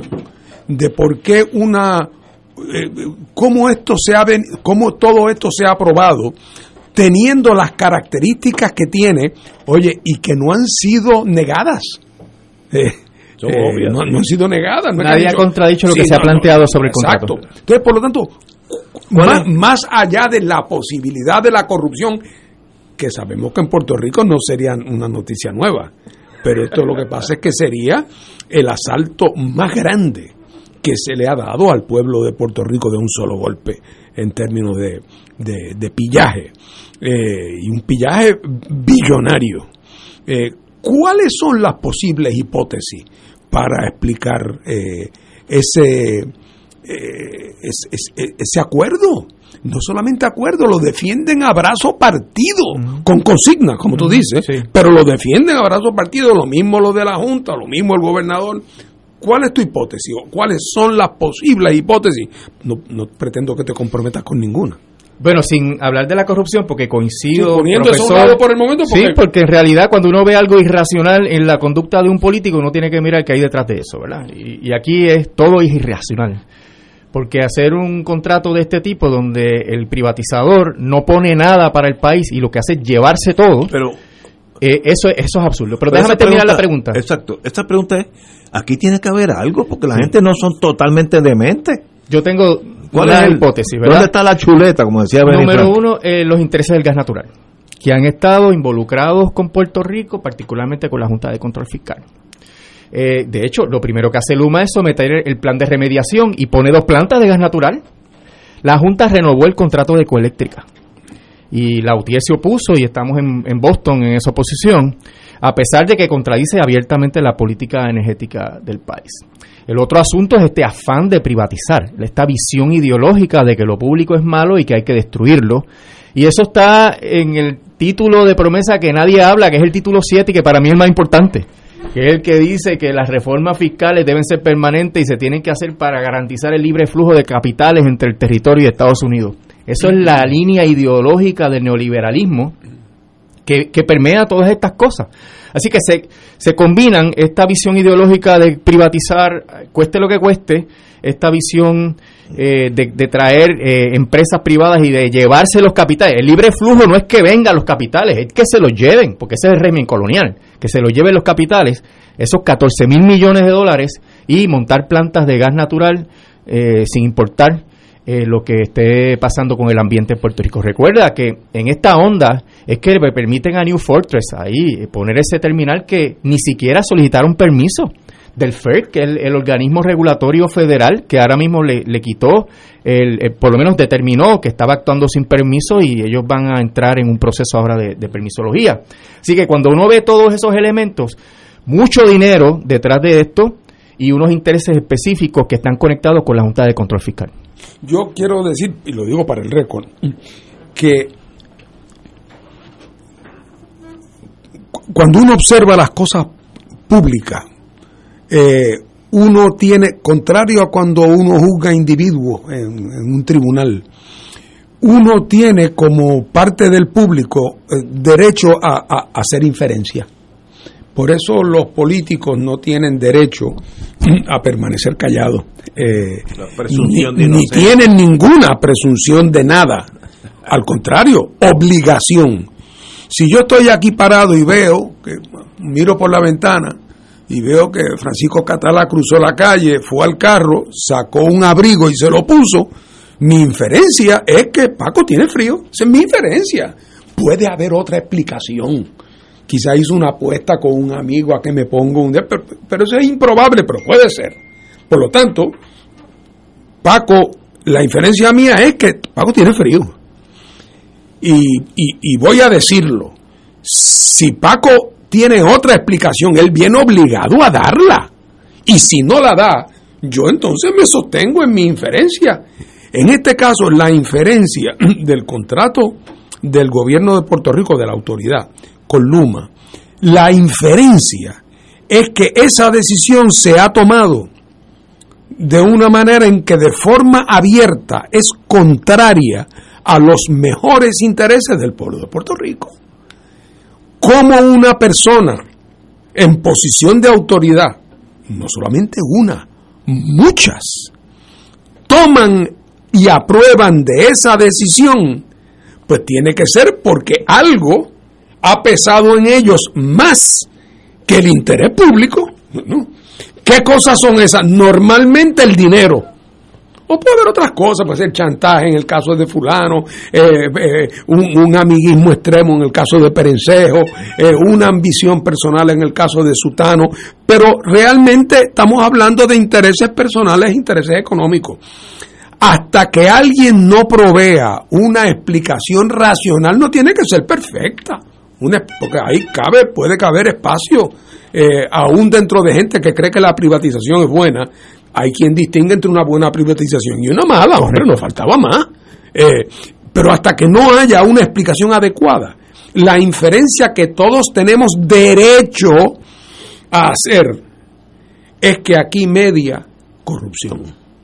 No, yo, y, y, y no, no, lo digo sin que me quede nada por dentro. Y el que se sienta aludido, que explique. Déjame es darte- muy sencillo. Déjame dar- darle unos detallitos de cómo se aprobó para que podamos alimentar esa inferencia. Esto supone que hay un comité de alianzas público-privadas compuesta por una serie de personas que, que son los que van a evaluar el- a Luma en- dentro del proceso de la ley 120 y 29 en la, ali- en la autoridad de las alianzas público-privadas. La autoridad contrata, esa es la de ali- alianzas público-privadas, un consultor y el consultor hace la evaluación. ¿Saben qué hicieron los funcionarios independientes que se supone que evaluaran a Luma para ver si cumplía con los propósitos? Se copiaron, como en la universidad o como en la escuela, se copiaron lo que dijo el consultor. El tizazo. Dieron un tizazo. Y no solamente un tizazo, como cuando el que se copia se copia el nombre del compañerito. Cometieron los mismos errores aritméticos. Y entonces en ese comité estaba el licenciado y, e ingeniero Edison Avilés, el presidente del negociado, que evaluó a Luma, no sé si él fue uno- uno de los que se copió, no lo quiero decir porque no lo tengo preciso, pero luego se cambia el sombrero y se va al negociado y allí ejerce el voto decisivo que aprobó el certificado de energía de Luma Energy. Entonces ahora sale, hoy sale, que AFAF y la P3 y eh, el negociado firmaron un entendimiento, un, un MOU, Memorandum of Understanding, en donde en la etapa de evaluación de Luma, el negociado se convirtió en consultor de la Autoridad de las Alianzas Público-Privadas. Y así lo dice, con el propósito de que el contrato se dé. Así que el que es juez se convirtió en juez y parte, no solamente el presidente Avilés, sino el negociado como institución. Todo ese proceso estuvo totalmente torcido. O sea, diseñado específicamente toda esa estrategia para aprobar eventualmente este contrato, que es lo que nos tiene en, este, en esta situación tan terrible.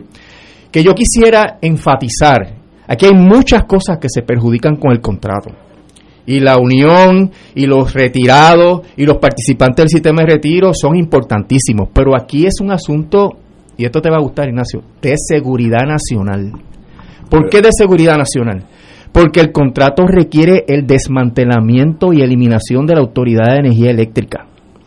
Por ende, si Luma la tenemos que sacar, y no es la primera vez que sacamos privatizadores aquí, o si se- Luma se va porque no le resultó el asunto de los fondos federales, no se dio, pues Luma se va y no tenemos una compañía eléctrica. Y entonces estaríamos sujetos a que venga otro privatizador y diga, ¿cuánto es que tú le pagabas a Luma? 125. Yo quiero do- dos y medio, porque tú estás contra la pared ahora, tú no tienes compañía eléctrica.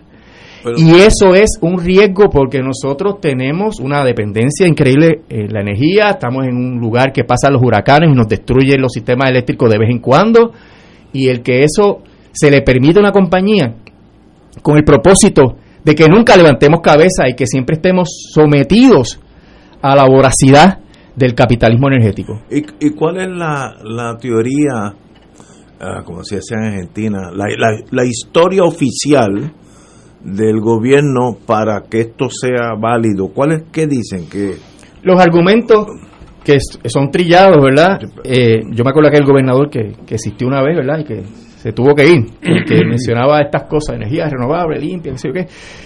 Y siempre lo dice de la misma manera.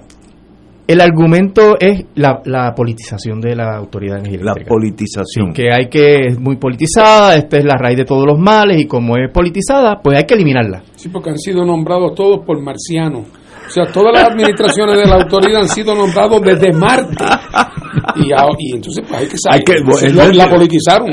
Pero esa es la excusa, Ignacio, porque hay muchas maneras de eliminar la, la politización sin tener que destruir a la compañía. Y, y no es que van a producir electricidad más barata, más... Bueno, esos son parte de los eslogans, pero yo te voy a No, no, explicar sí, cómo va a eh, estar eso. ¿Qué, qué, qué está diciendo la otra parte para por lo menos entrar al tribunal en su día y no, no ponerse colorado del, del, del bochorno?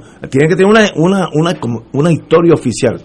Que Luma tiene Y eso es falso porque Luma se creó en el, en el año pasado, que Luma tiene la experiencia para manejar adecuadamente nuestros recursos energéticos y, darnos entonces una energía confiable y más barata. Esos son los eslóganos. Pero yo te voy a hablar de, en términos económicos. La autoridad está en quiebra y, y quebramos, eso es récord mundial, quebramos una utilidad pública monopolística. Eso es un récord mundial y obviamente la politización tiene que ver con eso, ¿no? Ahora, en esa quiebra, ahora lo que quieren es desmantelar la autoridad, entregarle el flujo de efectivo a Luma y se han dado cuenta de que ese flujo de efectivo no es suficiente. Y entonces tienen que prestarle 894 millones Aparte de que cuando se firmó el contrato, la Junta de Control Fiscal tuvo que certificar un presupuesto deficitario por 125 millones. Así que ya tú estás 125 en menos, ¿verdad? Entonces le tienen que prestar 894 como que como quien se los va a prestar es el gobierno de Puerto Rico que también está quebrado, hay que devolvérselos. Porque los acreedores del gobierno central no van a dejar que el, que el gobierno dilapide 894 millones. Entonces, ya tú tienes que cubrir, Ignacio, los 125 millones con la tarifa de, déficit. Tienes que devolver los 894 millones que AIEFA calcula que por los 15 años va a costar 60 millones de dólares. Tienes entonces los ajustes de combustible, que en los últimos seis meses ha habido dos ajustes de combustible. Tienes el acuerdo con los bonistas, que representa al menos 4.6 centavos por kilovatio hora tienes el problema con el sistema de retiro, que por lo menos uno o dos centavos adicionales tienen que establecerse ahí. Y tienes una compañía eléctrica, que es Luma, ¿verdad? Que no tiene controles en la administración de los ingresos y los gastos de la compañía, porque quien la va a supervisar es la autoridad de las alianzas público-privadas que no sabe un pepino de lo que de cómo es que se administran las compañías eléctricas. Ramón Cabo, dice que la, energía va a estar a más de 30 centavos por kilovatio hora y esto va a ocasionar cierre de, de miles de negocios, de pequeños y medianos negocios, desconexiones, eh, gente marginada sin energía y aquí no se va a poder hacer negocio por los costos de, la energía. Y eso no lo digo yo y que me lo inventé yo. Eso está en los planes fiscales, eso está en los documentos que la misma Junta de Control Fiscal ha, ha emitido y lo que hay que hacer es unir las piezas. Ellos te lo presentan solo una piecita de rompecabezas. Ah, el Luma tiene experiencia y te va a dar este servicio, pero cuando tú haces todo el rompecabezas te das cuenta que la energía va a subir tanto aquí en el país que va a ser un desastre. Otro asunto, perdóname, para hacer realidad sobre el dinero. Sistema de retiro, como los empleados no pueden, eh, o sea, van a tener que escoger o me voy para otra agencia del gobierno o me voy con Luma haya una serie de instancias en las cuales el sistema de retiro se va a quedar sin aportaciones. los que se retiren, los que escojan el 401k, los que se lleven las aportaciones, y eso va a descapitalizar. Los estudios actuariales que ha hecho el sistema de retiro dicen que si se van más de dos mil y pico de personas, el sistema dura un año. ¿Sabes cuánto cuesta el PayGo? Si fueran a liquidar como hicieron con el sistema de pensiones, 280 millones anuales adicionales que nosotros que pagamos la factura tenemos que pagar también. O sea, van a quebrar, van a requebrar, si esa palabra existe, a la Autoridad de Energía Eléctrica y la única manera de solventar esas deficiencias es aumentando la tarifa. Tenemos que ir a una pausa, pero yo creo que yo la necesito para... una pena que no haya coñac por aquí, pero uh, eh, vamos a una pausa porque lo que he oído de su señoría es mucho peor de lo que yo había leído en la prensa. Peor, muy, pero por mucho. Entonces, ¿por qué seguimos caminando hacia ese desfiladero? Es que tiene que haber una explicación. Hay que hacer las diferencias. No, sí, la tumbología, que es una ciencia nueva, eh, puede estar envuelta en este caso. Vamos a una pausa. Fuego Cruzado está contigo en todo Puerto Rico. La reforestación nos toca a todos. Este año, la Feria para la Naturaleza presenta La Siembra, un movimiento para el bienestar comunitario y ecológico de Puerto Rico. Del 22 al 24 de abril repartiremos 10.000 árboles nativos. Si quieres ser parte, visita pln.org diagonal La Siembra. Reserva, recoge y siembra. Únete y haz que tus árboles cuenten. Radio Paz te ofrece el mejor motivo para levantarte temprano y disfrutar el comienzo de un nuevo día de lunes a viernes con Enrique Liboy y Radio Paz en la mañana. La dosis perfecta de noticias, deportes y éxitos musicales de todos los tiempos, humor y curiosidades, calendario de actividades y tus peticiones musicales por el 787 300 4982 Conéctate con el 810 AM de lunes a viernes con Enrique Liboy y Radio Paz en la mañana. Fuego Cruzado, el programa de más credibilidad en la radio puertorriqueña, es ahora la tribuna abierta de análisis noticioso, con diversas perspectivas que exploran el trasfondo de lo que acontece a diario y cómo nos afecta. Escucha Ignacio Rivera y sus panelistas invitados de lunes a viernes en Fuego Cruzado en transmisión diferida a las 10 de la noche por Oro 92.5 FM. Todos los jueves Radio Paz y la Administración del Seguro Social te ofrecen un espacio informativo para orientarte y aclarar tus dudas sobre los derechos, requisitos y obligaciones para poder disfrutar de sus beneficios. Plantea tus preguntas por el 787-300-4982 y conoce antes que nadie los detalles concernientes a cambios y nuevas regulaciones, escuchando todo sobre Seguro Social con Víctor Rodríguez los jueves de 2 a 3 de la tarde por Radio Paz 810.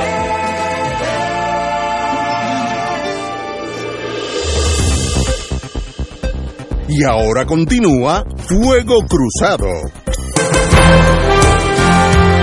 Y esta tarde continuamos aquí en Fuego Cruzado estoy aquí igual de igual de shock que están ustedes con esto que estamos escuchando sobre esta electricidad. Si es así como estamos ahora y la factura nuestra solo del transmisor son de 8 mil dólares mensuales, imagínense cuando con, con todo si llega a subir esa electricidad. Madre mía, vamos a tener que hacer un maratón solamente para pagar la electricidad.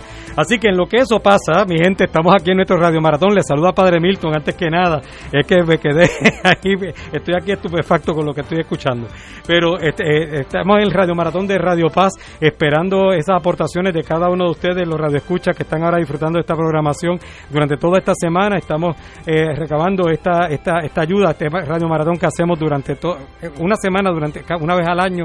Normalmente lo hacemos para mayo, esta vez pues nos cayó un poco más para abril, pero estamos aquí eh, disfrutando la programación y esperando esas aportaciones para que Radio Paz pueda continuar la misión de seguir llevando programación de calidad como, como esta que están escuchando ahora mismo, al igual que nuestra programación religiosa llevando el mensaje de esperanza y haciendo que, como dice nuestro lema del Radio Maratón, vayamos, que vayamos conquistando almas con la fuerza del Evangelio. Pero al mismo tiempo vamos evangelizando de diferentes maneras, también informándonos, viendo lo que está pasando en nuestro país. Así que eh, eh, eh, hacer esa aportación es bien fácil. Usted puede marcar ahora mismo el 787-300-4995, 787-300-4995, 787-300-4995. 787-300-4995. Ahí puede utilizar su Visa Mastercard American Express para hacer su aportación. También está disponible ATH Móvil. En la ATH Móvil nos puede conseguir en la sección de donar. Busca la sección de donar y puede eh, buscarnos como Radio Paz 810 AM. Perdón, Radio Paz 810. Aparecemos en ATH Móvil. Y de hecho, los donativos que usted haga podrían ser deducibles de su planilla de contribución sobre ingresos ya para el próximo año, ¿verdad? Porque ya la de este año está a punto de entregarse. Pero también que sepa que eso también puede ser una ventaja cuando usted aporta y ofrenda a Radio Paz 810 AM. Los que nos están escuchando en el diferente más tarde a través de Oro 92.5. La única opción que tienen a esa hora es ATH Móvil, ATH Móvil como Radio Paz 810 en la sección de donar pero lo que están escuchando ahora en vivo, pues pueden llamar al 787-300-4995, 787-300-4995, para que puedan hacer esa aportación y apoyar la misión de Radio Paz aquí en Puerto Rico, nuestra Iglesia Católica, poniendo a disposición del pueblo lo que es esta, esta emisora de radio que lleva programación familiar, programación de calidad, programación que de verdad nos ayuda a entender de muchas maneras, desde estos asuntos que estamos aquí en Fuego Cruzado, eh, lo que tiene que ver con carros, un poquito de lo que está pasando en el país, de las noticias, de la buena música, en fin, una mezcla completa de lo que es una, una programación sana y familiar, es lo que queremos seguir llevando a través de Radio Paz. Marcando el 787-300-4995, ustedes colaboran con nosotros para poder seguir esta misión Vamos a estar durante toda esta semana eh, tocando a, su, teléfono, a su, a su radio, a su tablet, donde quiera que nos esté escuchando en este momento. No importa la cantidad, lo que importa es que se haga con un corazón agradecidos, marcando el 787-300-4995. Aunque el reto está, nos faltan 45 personas de aquí al lunes, al viernes, perdón, de aquí al viernes, 45 personas que puedan donar por lo menos, eh, que puedan donar mil dólares cada una para completar los proyectos especiales que tenemos dentro de lo que es el Radio Maratón, como es el, programa de automatización de Radio Paz o la, torre de 80 pies que necesitamos para conectar unas ondas micro, unas antenas microondas, los servidores que se necesitan, el switch para prender el, transmisor de forma remota. Es un, son proyectos especiales dentro de lo que es el Radio Maratón, así que esos donativos que lleguen de mil dólares los estamos utilizando particularmente para eso. Nos faltan 45, necesitamos 50, nos faltan 45 hasta por el momento. Pero si usted puede donar 50, dona 50, si puede donar 100, dona 100. Lo importante es que dé gracias a Dios por lo, por lo que estamos haciendo a través de Radio Paz. 787-300-4995, 787-300-4995, a través de ATH Móvil como Radio Paz 810 en la sección de donar en ATH Móvil. Eh, los que están escuchando el diferido solamente tienen la opción de la ATH Móvil a esa hora. Los que están ahora en vivo, 787-300-4995 para que puedan hacer su aportación y apoyar la misión de Radio Paz. Y continuamos con Fuego Cruzado.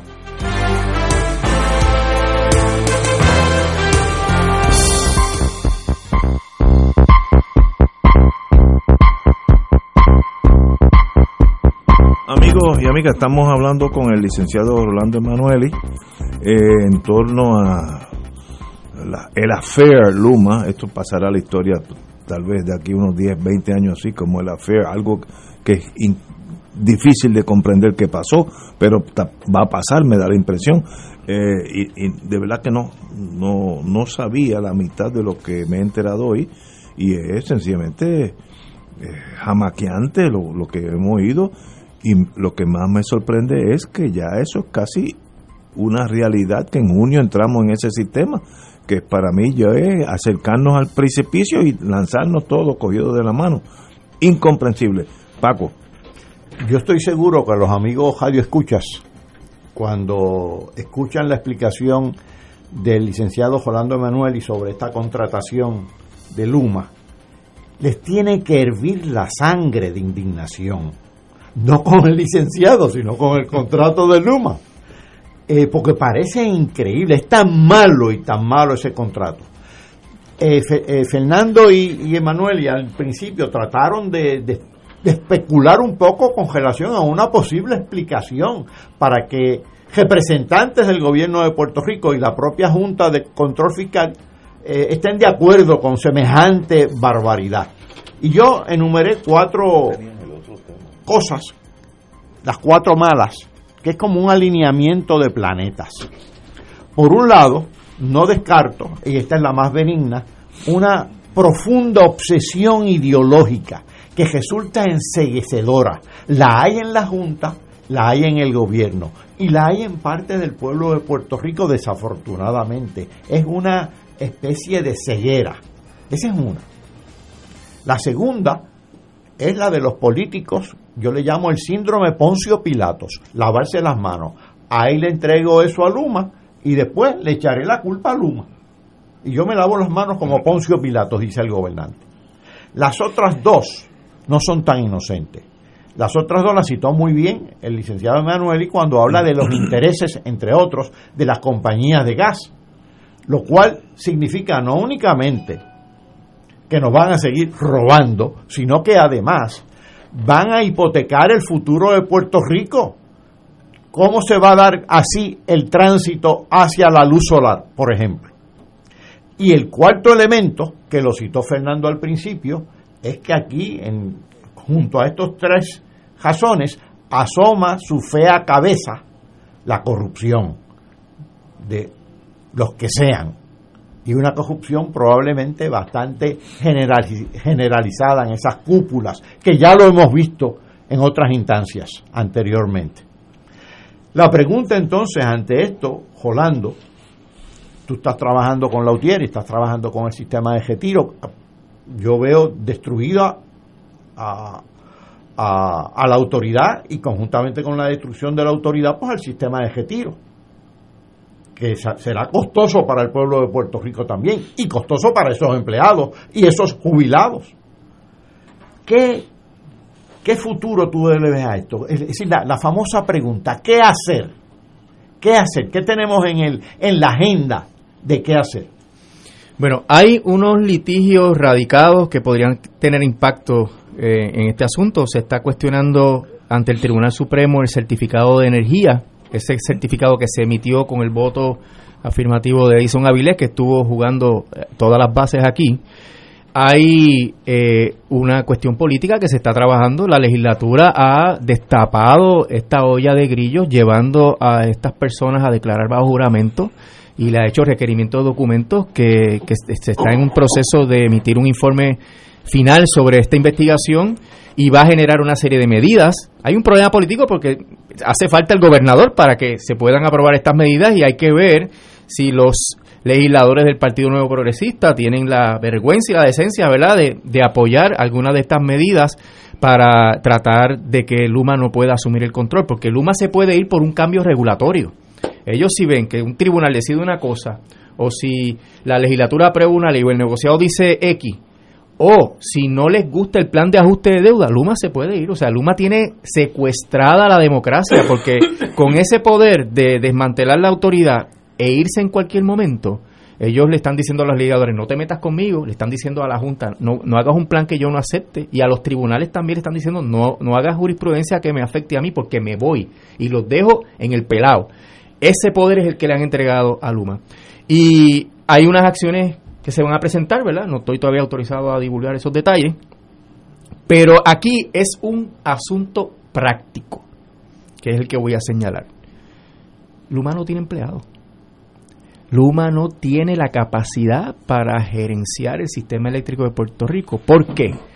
Porque no cumplieron con la ley 120 que dice que hay que respetarle todos los derechos laborales que están protegidos por los convenios colectivos y escogieron la estrategia de tratar de matar a Lutier y entonces le exigen a los empleados que renuncien a la autoridad y con la renuncia se van todos los derechos laborales y todos los derechos que están contenidos en los convenios colectivos. Y entonces los empleados están, y es bien desafortunado porque esta es la parte humana que no ha habido la sensibilidad en la clase política de entenderla. Esos empleados están al borde del colapso porque no saben qué hacer.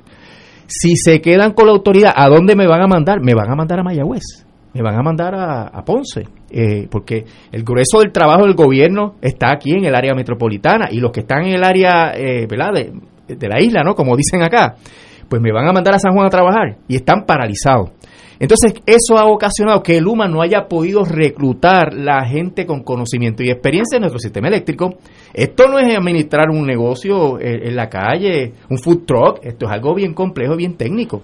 Entonces, en un descubrimiento de prueba que hemos hecho en uno de los litigios que tenemos, la Junta contesta, ah, sí, se han entrevistado, qué sé yo, 1.500 personas y se han hecho eh, 300 eh, ofertas de empleo y se le pregunta, oye, pero ¿cuántos han aceptado? Y no quieren decir, ah, no, eso es irrelevante. Ah, eso es, eh, eso no tiene importancia en este litigio.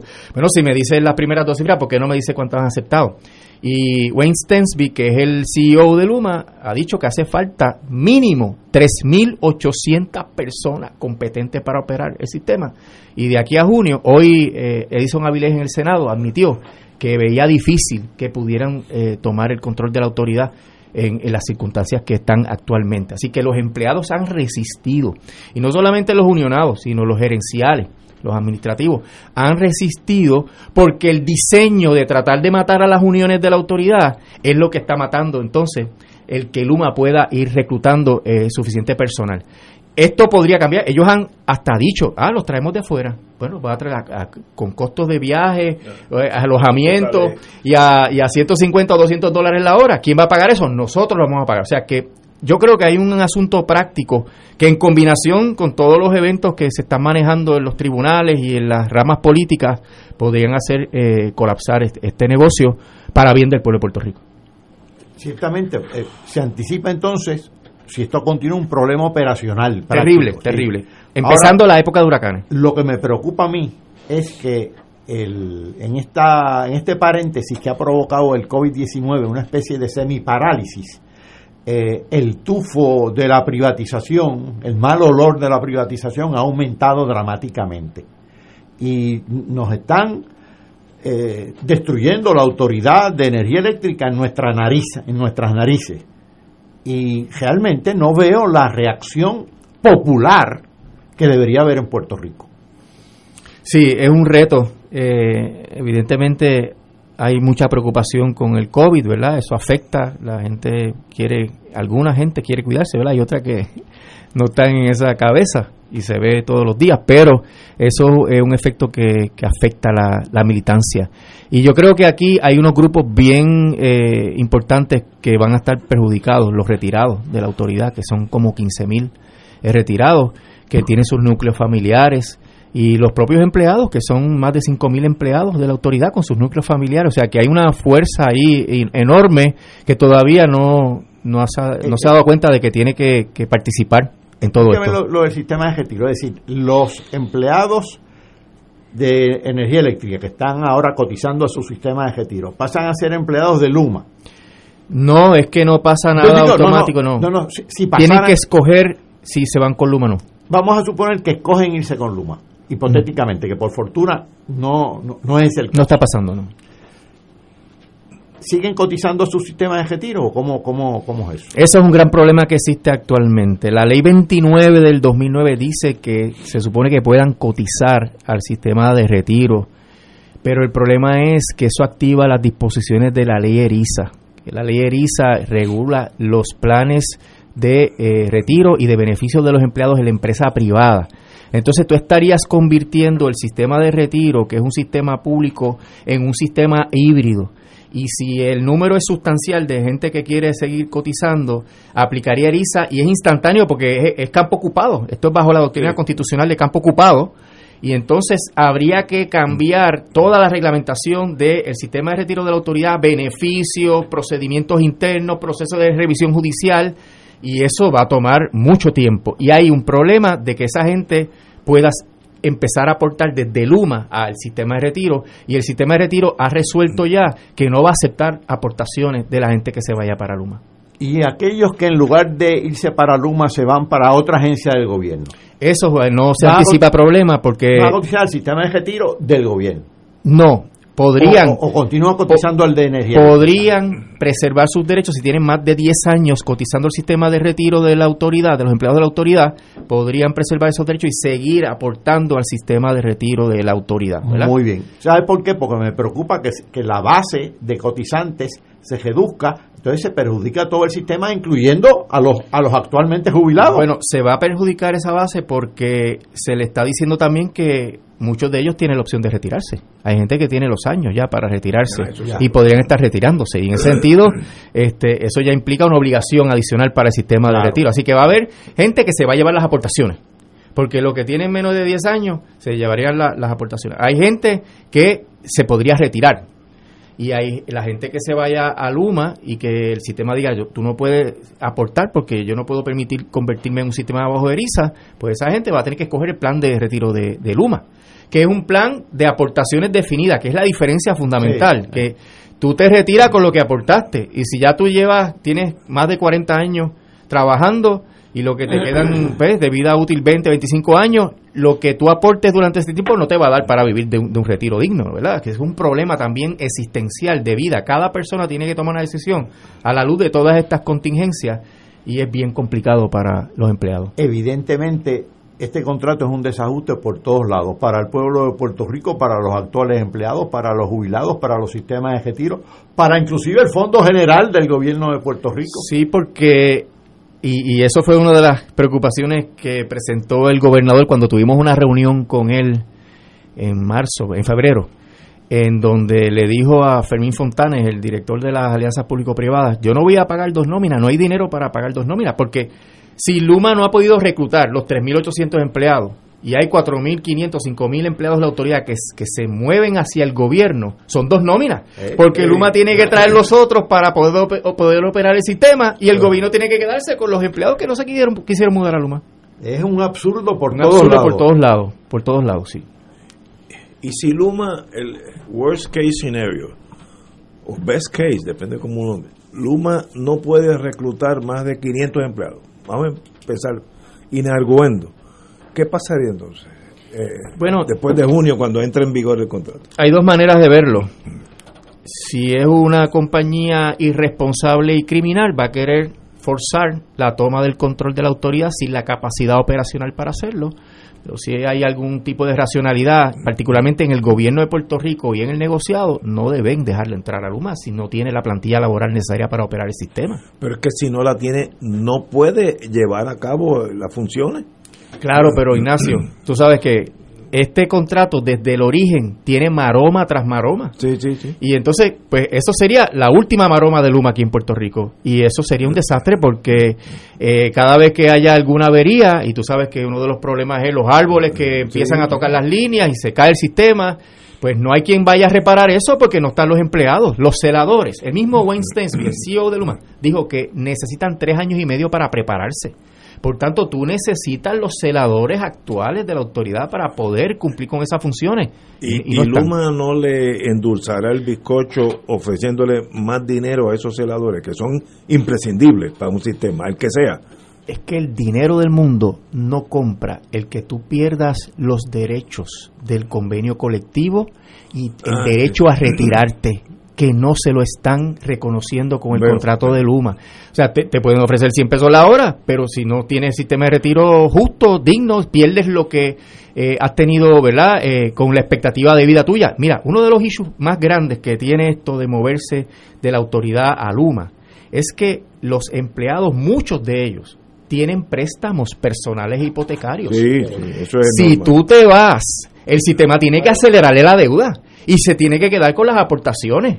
Así que eh, eh, eso crea una situación de que es imposible que tú te vayas con Luma. Y eso es diseño de Luma y de la P3, que era como querían destruir a los empleados y a las uniones, pues se han pegado un tiro en el pie. Y eso yo creo que en, las cuestiones prácticas que a veces nos olvidamos, eh, puede ser unos impedimentos bien grandes. queda, queda una alternativa teórica ahí, teórica.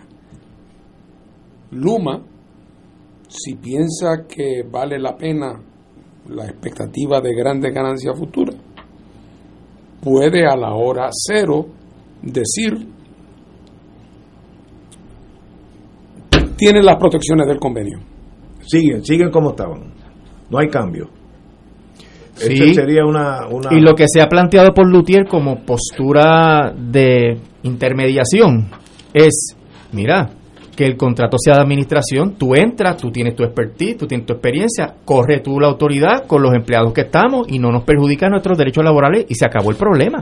Es un modo de privatizar que se ha dado en muchas ocasiones aquí en Puerto Rico y nos representa desmantelar la autoridad de energía eléctrica y privar a los empleados de todos sus derechos laborales. Eh, repite esa alternativa de nuevo más, más lentamente. Que en vez de un contrato de esta naturaleza que implica el desmantelamiento de la autoridad, que sea un contrato de administración donde todo el aparato operacional y los empleados, porque si el problema de, de politización generalmente o, principalmente está en la alta gerencia de la autoridad. O sea, los empleados están haciendo su trabajo, no tienen entregan la gerencia y, ponen un rótulo afuera y se bajo nueva administración. Correcto. Y eso y funciona porque entonces ambiente distinguido y familiar bajo nueva administración. Correcto.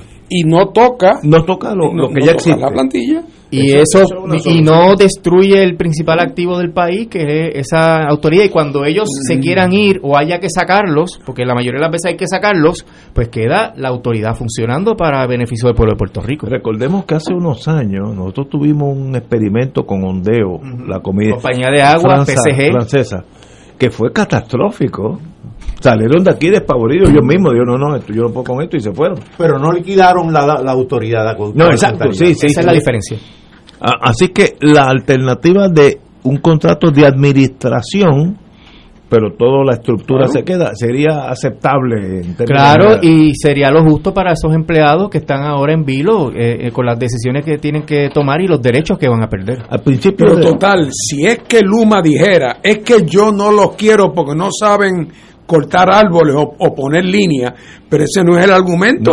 A Luma le gustaría que todos se vinieran con ella. Lo que pasa es que, es que, es que quieren comprar barato siempre, o sea, es que eso es lo que pasa. es que no hay límite a la voracidad y al afán de controlar todos los intersticios.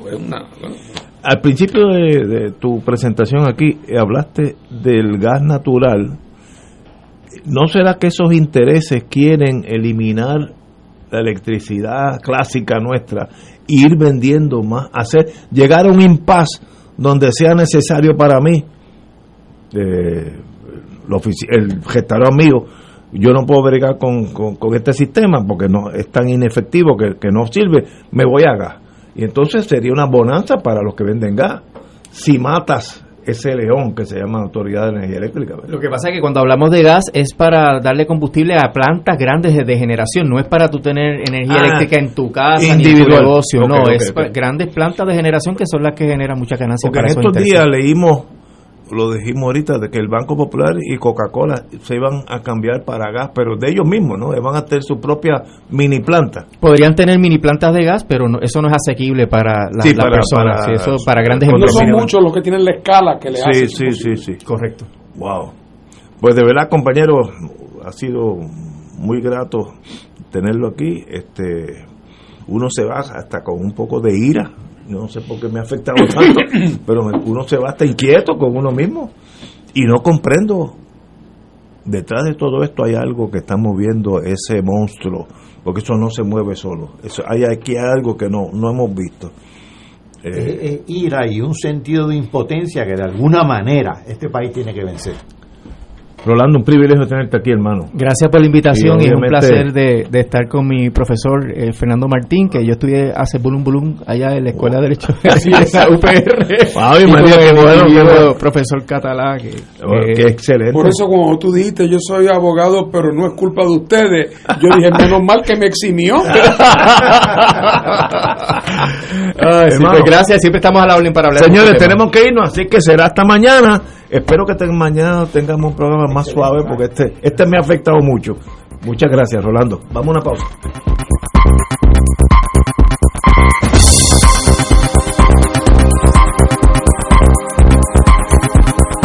Esta emisora y sus anunciantes no se solidarizan necesariamente con las expresiones vertidas en el programa que acaban de escuchar. Radio Paz 810.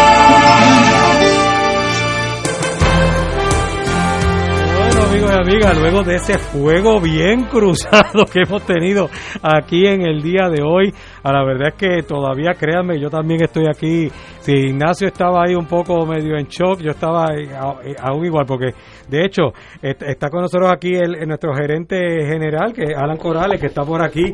Y yo digo, Alan, si, si, si se paga la electricidad que se paga, con lo que estamos, con lo que acabamos de escuchar ahí, con esto que viene, vamos a tener que hacer un maratón nada más para que para pagar la electricidad. La electricidad, muchachos, eso es increíble.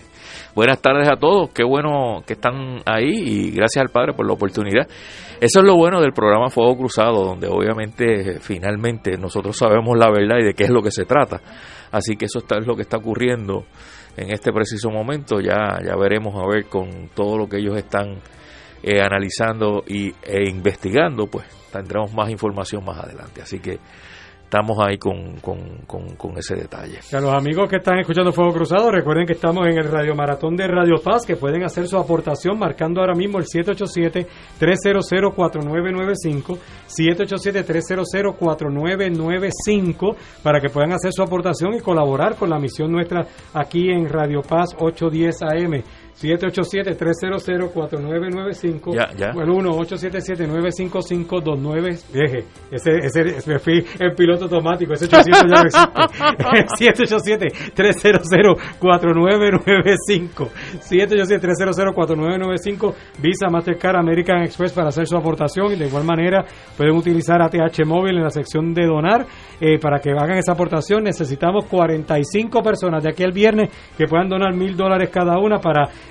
para dentro del Radio Maratón poder cumplir eso, esos proyectos especiales que tenemos que trabajar durante lo más pronto posible.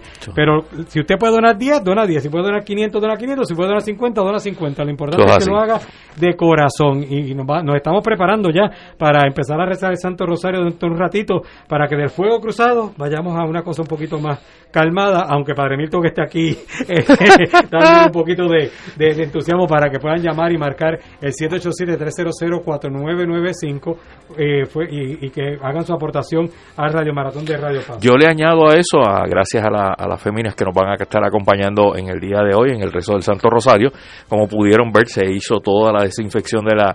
Eh, oye, es que tienen una pistola de esas con el spray y toda la cuestión, para que tú veas que aquí también en esa parte estamos adelantados. Ah, pues, tenemos que cuidarnos, tenemos que protegernos constantemente porque también es parte, pues, de hecho por eso también cuando ustedes están llamando y los que están sintonizando para el Santo Rosario pueden empezar a llamar también ahora, tanto para hacer su aportación como para poner las intenciones que tengan para el Santo Rosario, porque las intenciones, recuerden que durante el Radio Maratón las intenciones son las que ustedes vayan llamando y se vayan incluyendo como parte de, igual, si usted puede donar, hace su aportación, eh, su donativo al Radio Maratón de Radio Paz, si no puede donar, pues igualmente también traiga, traiga su, eh, puede llamar y pedir la, pedir la, que, oremos por cada uno de ustedes. 787-300-4995 es el teléfono a marcar. 787-300-4995 para pedir la hora, para intención de oración durante el Santo Rosario y también para que puedan hacer su aportación a nuestro Radio Maratón de Radio Paz. Bueno, ahí tenemos las personas que de una manera u otra han estado cooperando en este primer día de Radio Maratón con las comidas que obviamente y toda la parte eh, gourmet de que han recibido todas las personas que han estado con nosotros desde temprano en la mañana. Eso incluye el desayuno que esta mañana fue donado y será donado durante toda la semana por eh, Autocontrol y Mario Burgos y toda la familia de Mario que siempre dicen presente para estar con nosotros. Y obviamente pues nos donan eh, la cantidad del desayuno tempranito en la mañana. Y pues eso se lo agradecemos de todo corazón, al igual que las otras firmas que Padre Milton les va a comentar. Tenemos a Antonino Pisa, que también en la su presidente estuvo por aquí durante toda esta semana hasta el viernes, tienen el especial Radio Paz, así que usted va cuando pida de Antonino Pisa, pregunte por el especial Radio Paz que va a durar durante toda esta semana mientras dure el Radio Maratón. El restaurante Mar del Caribe en la calle Loíza en Punta Las Marías, el Mesón Sándwiches, el sabor de Puerto Rico, Magno Pizza en la avenida Domenech en Atorrey, el restaurante Tierra del Fuego Steakhouse en la avenida eh, eh, Roosevelt. En la avenida Roosevelt. Está al lado de Margarita. Y también el gigante dormido en Riverview de Bayamón, que también dicen presente. Así que como siempre, auspicien a los que nos auspician, auspicien a los que nos auspician, para que también ellos vean que también somos eh, eh, personas agradecidas por lo que ellos están haciendo aquí en Radio Paz 810 AM. 787-300-4995. Recuerden llamar para que pongan sus intenciones para el, santo para el rezo del Santo Rosario.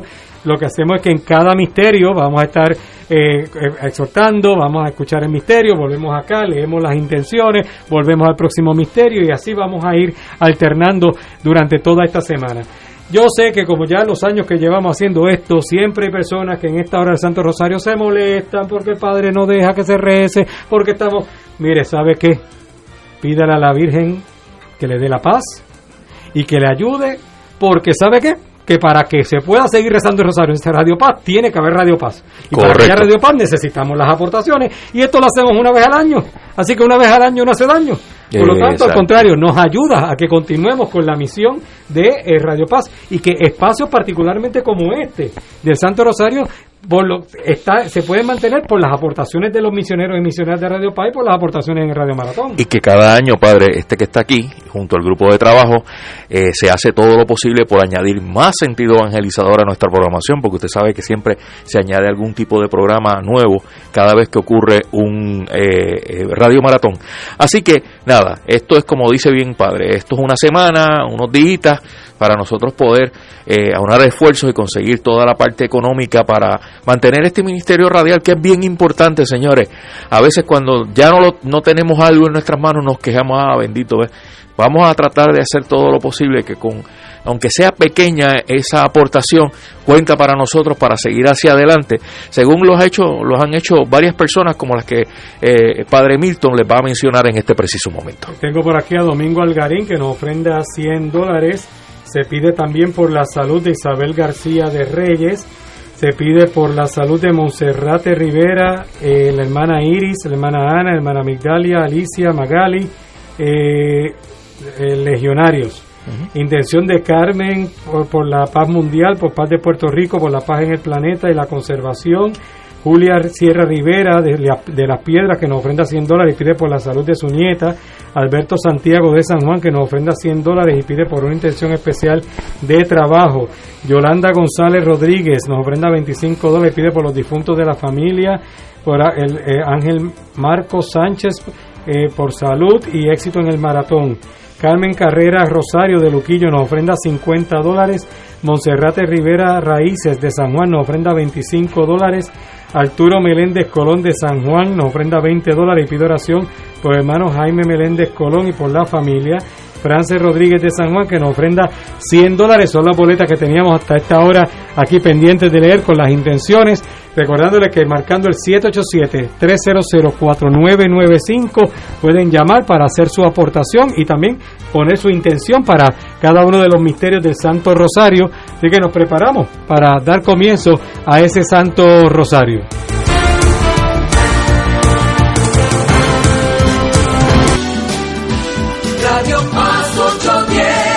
Radio Paz 810 WKBM San Juan cree en tu talento y en tu capacidad. Por eso tú sigues en sintonía con la estación donde ser mejor es posible. Radio Paz 810.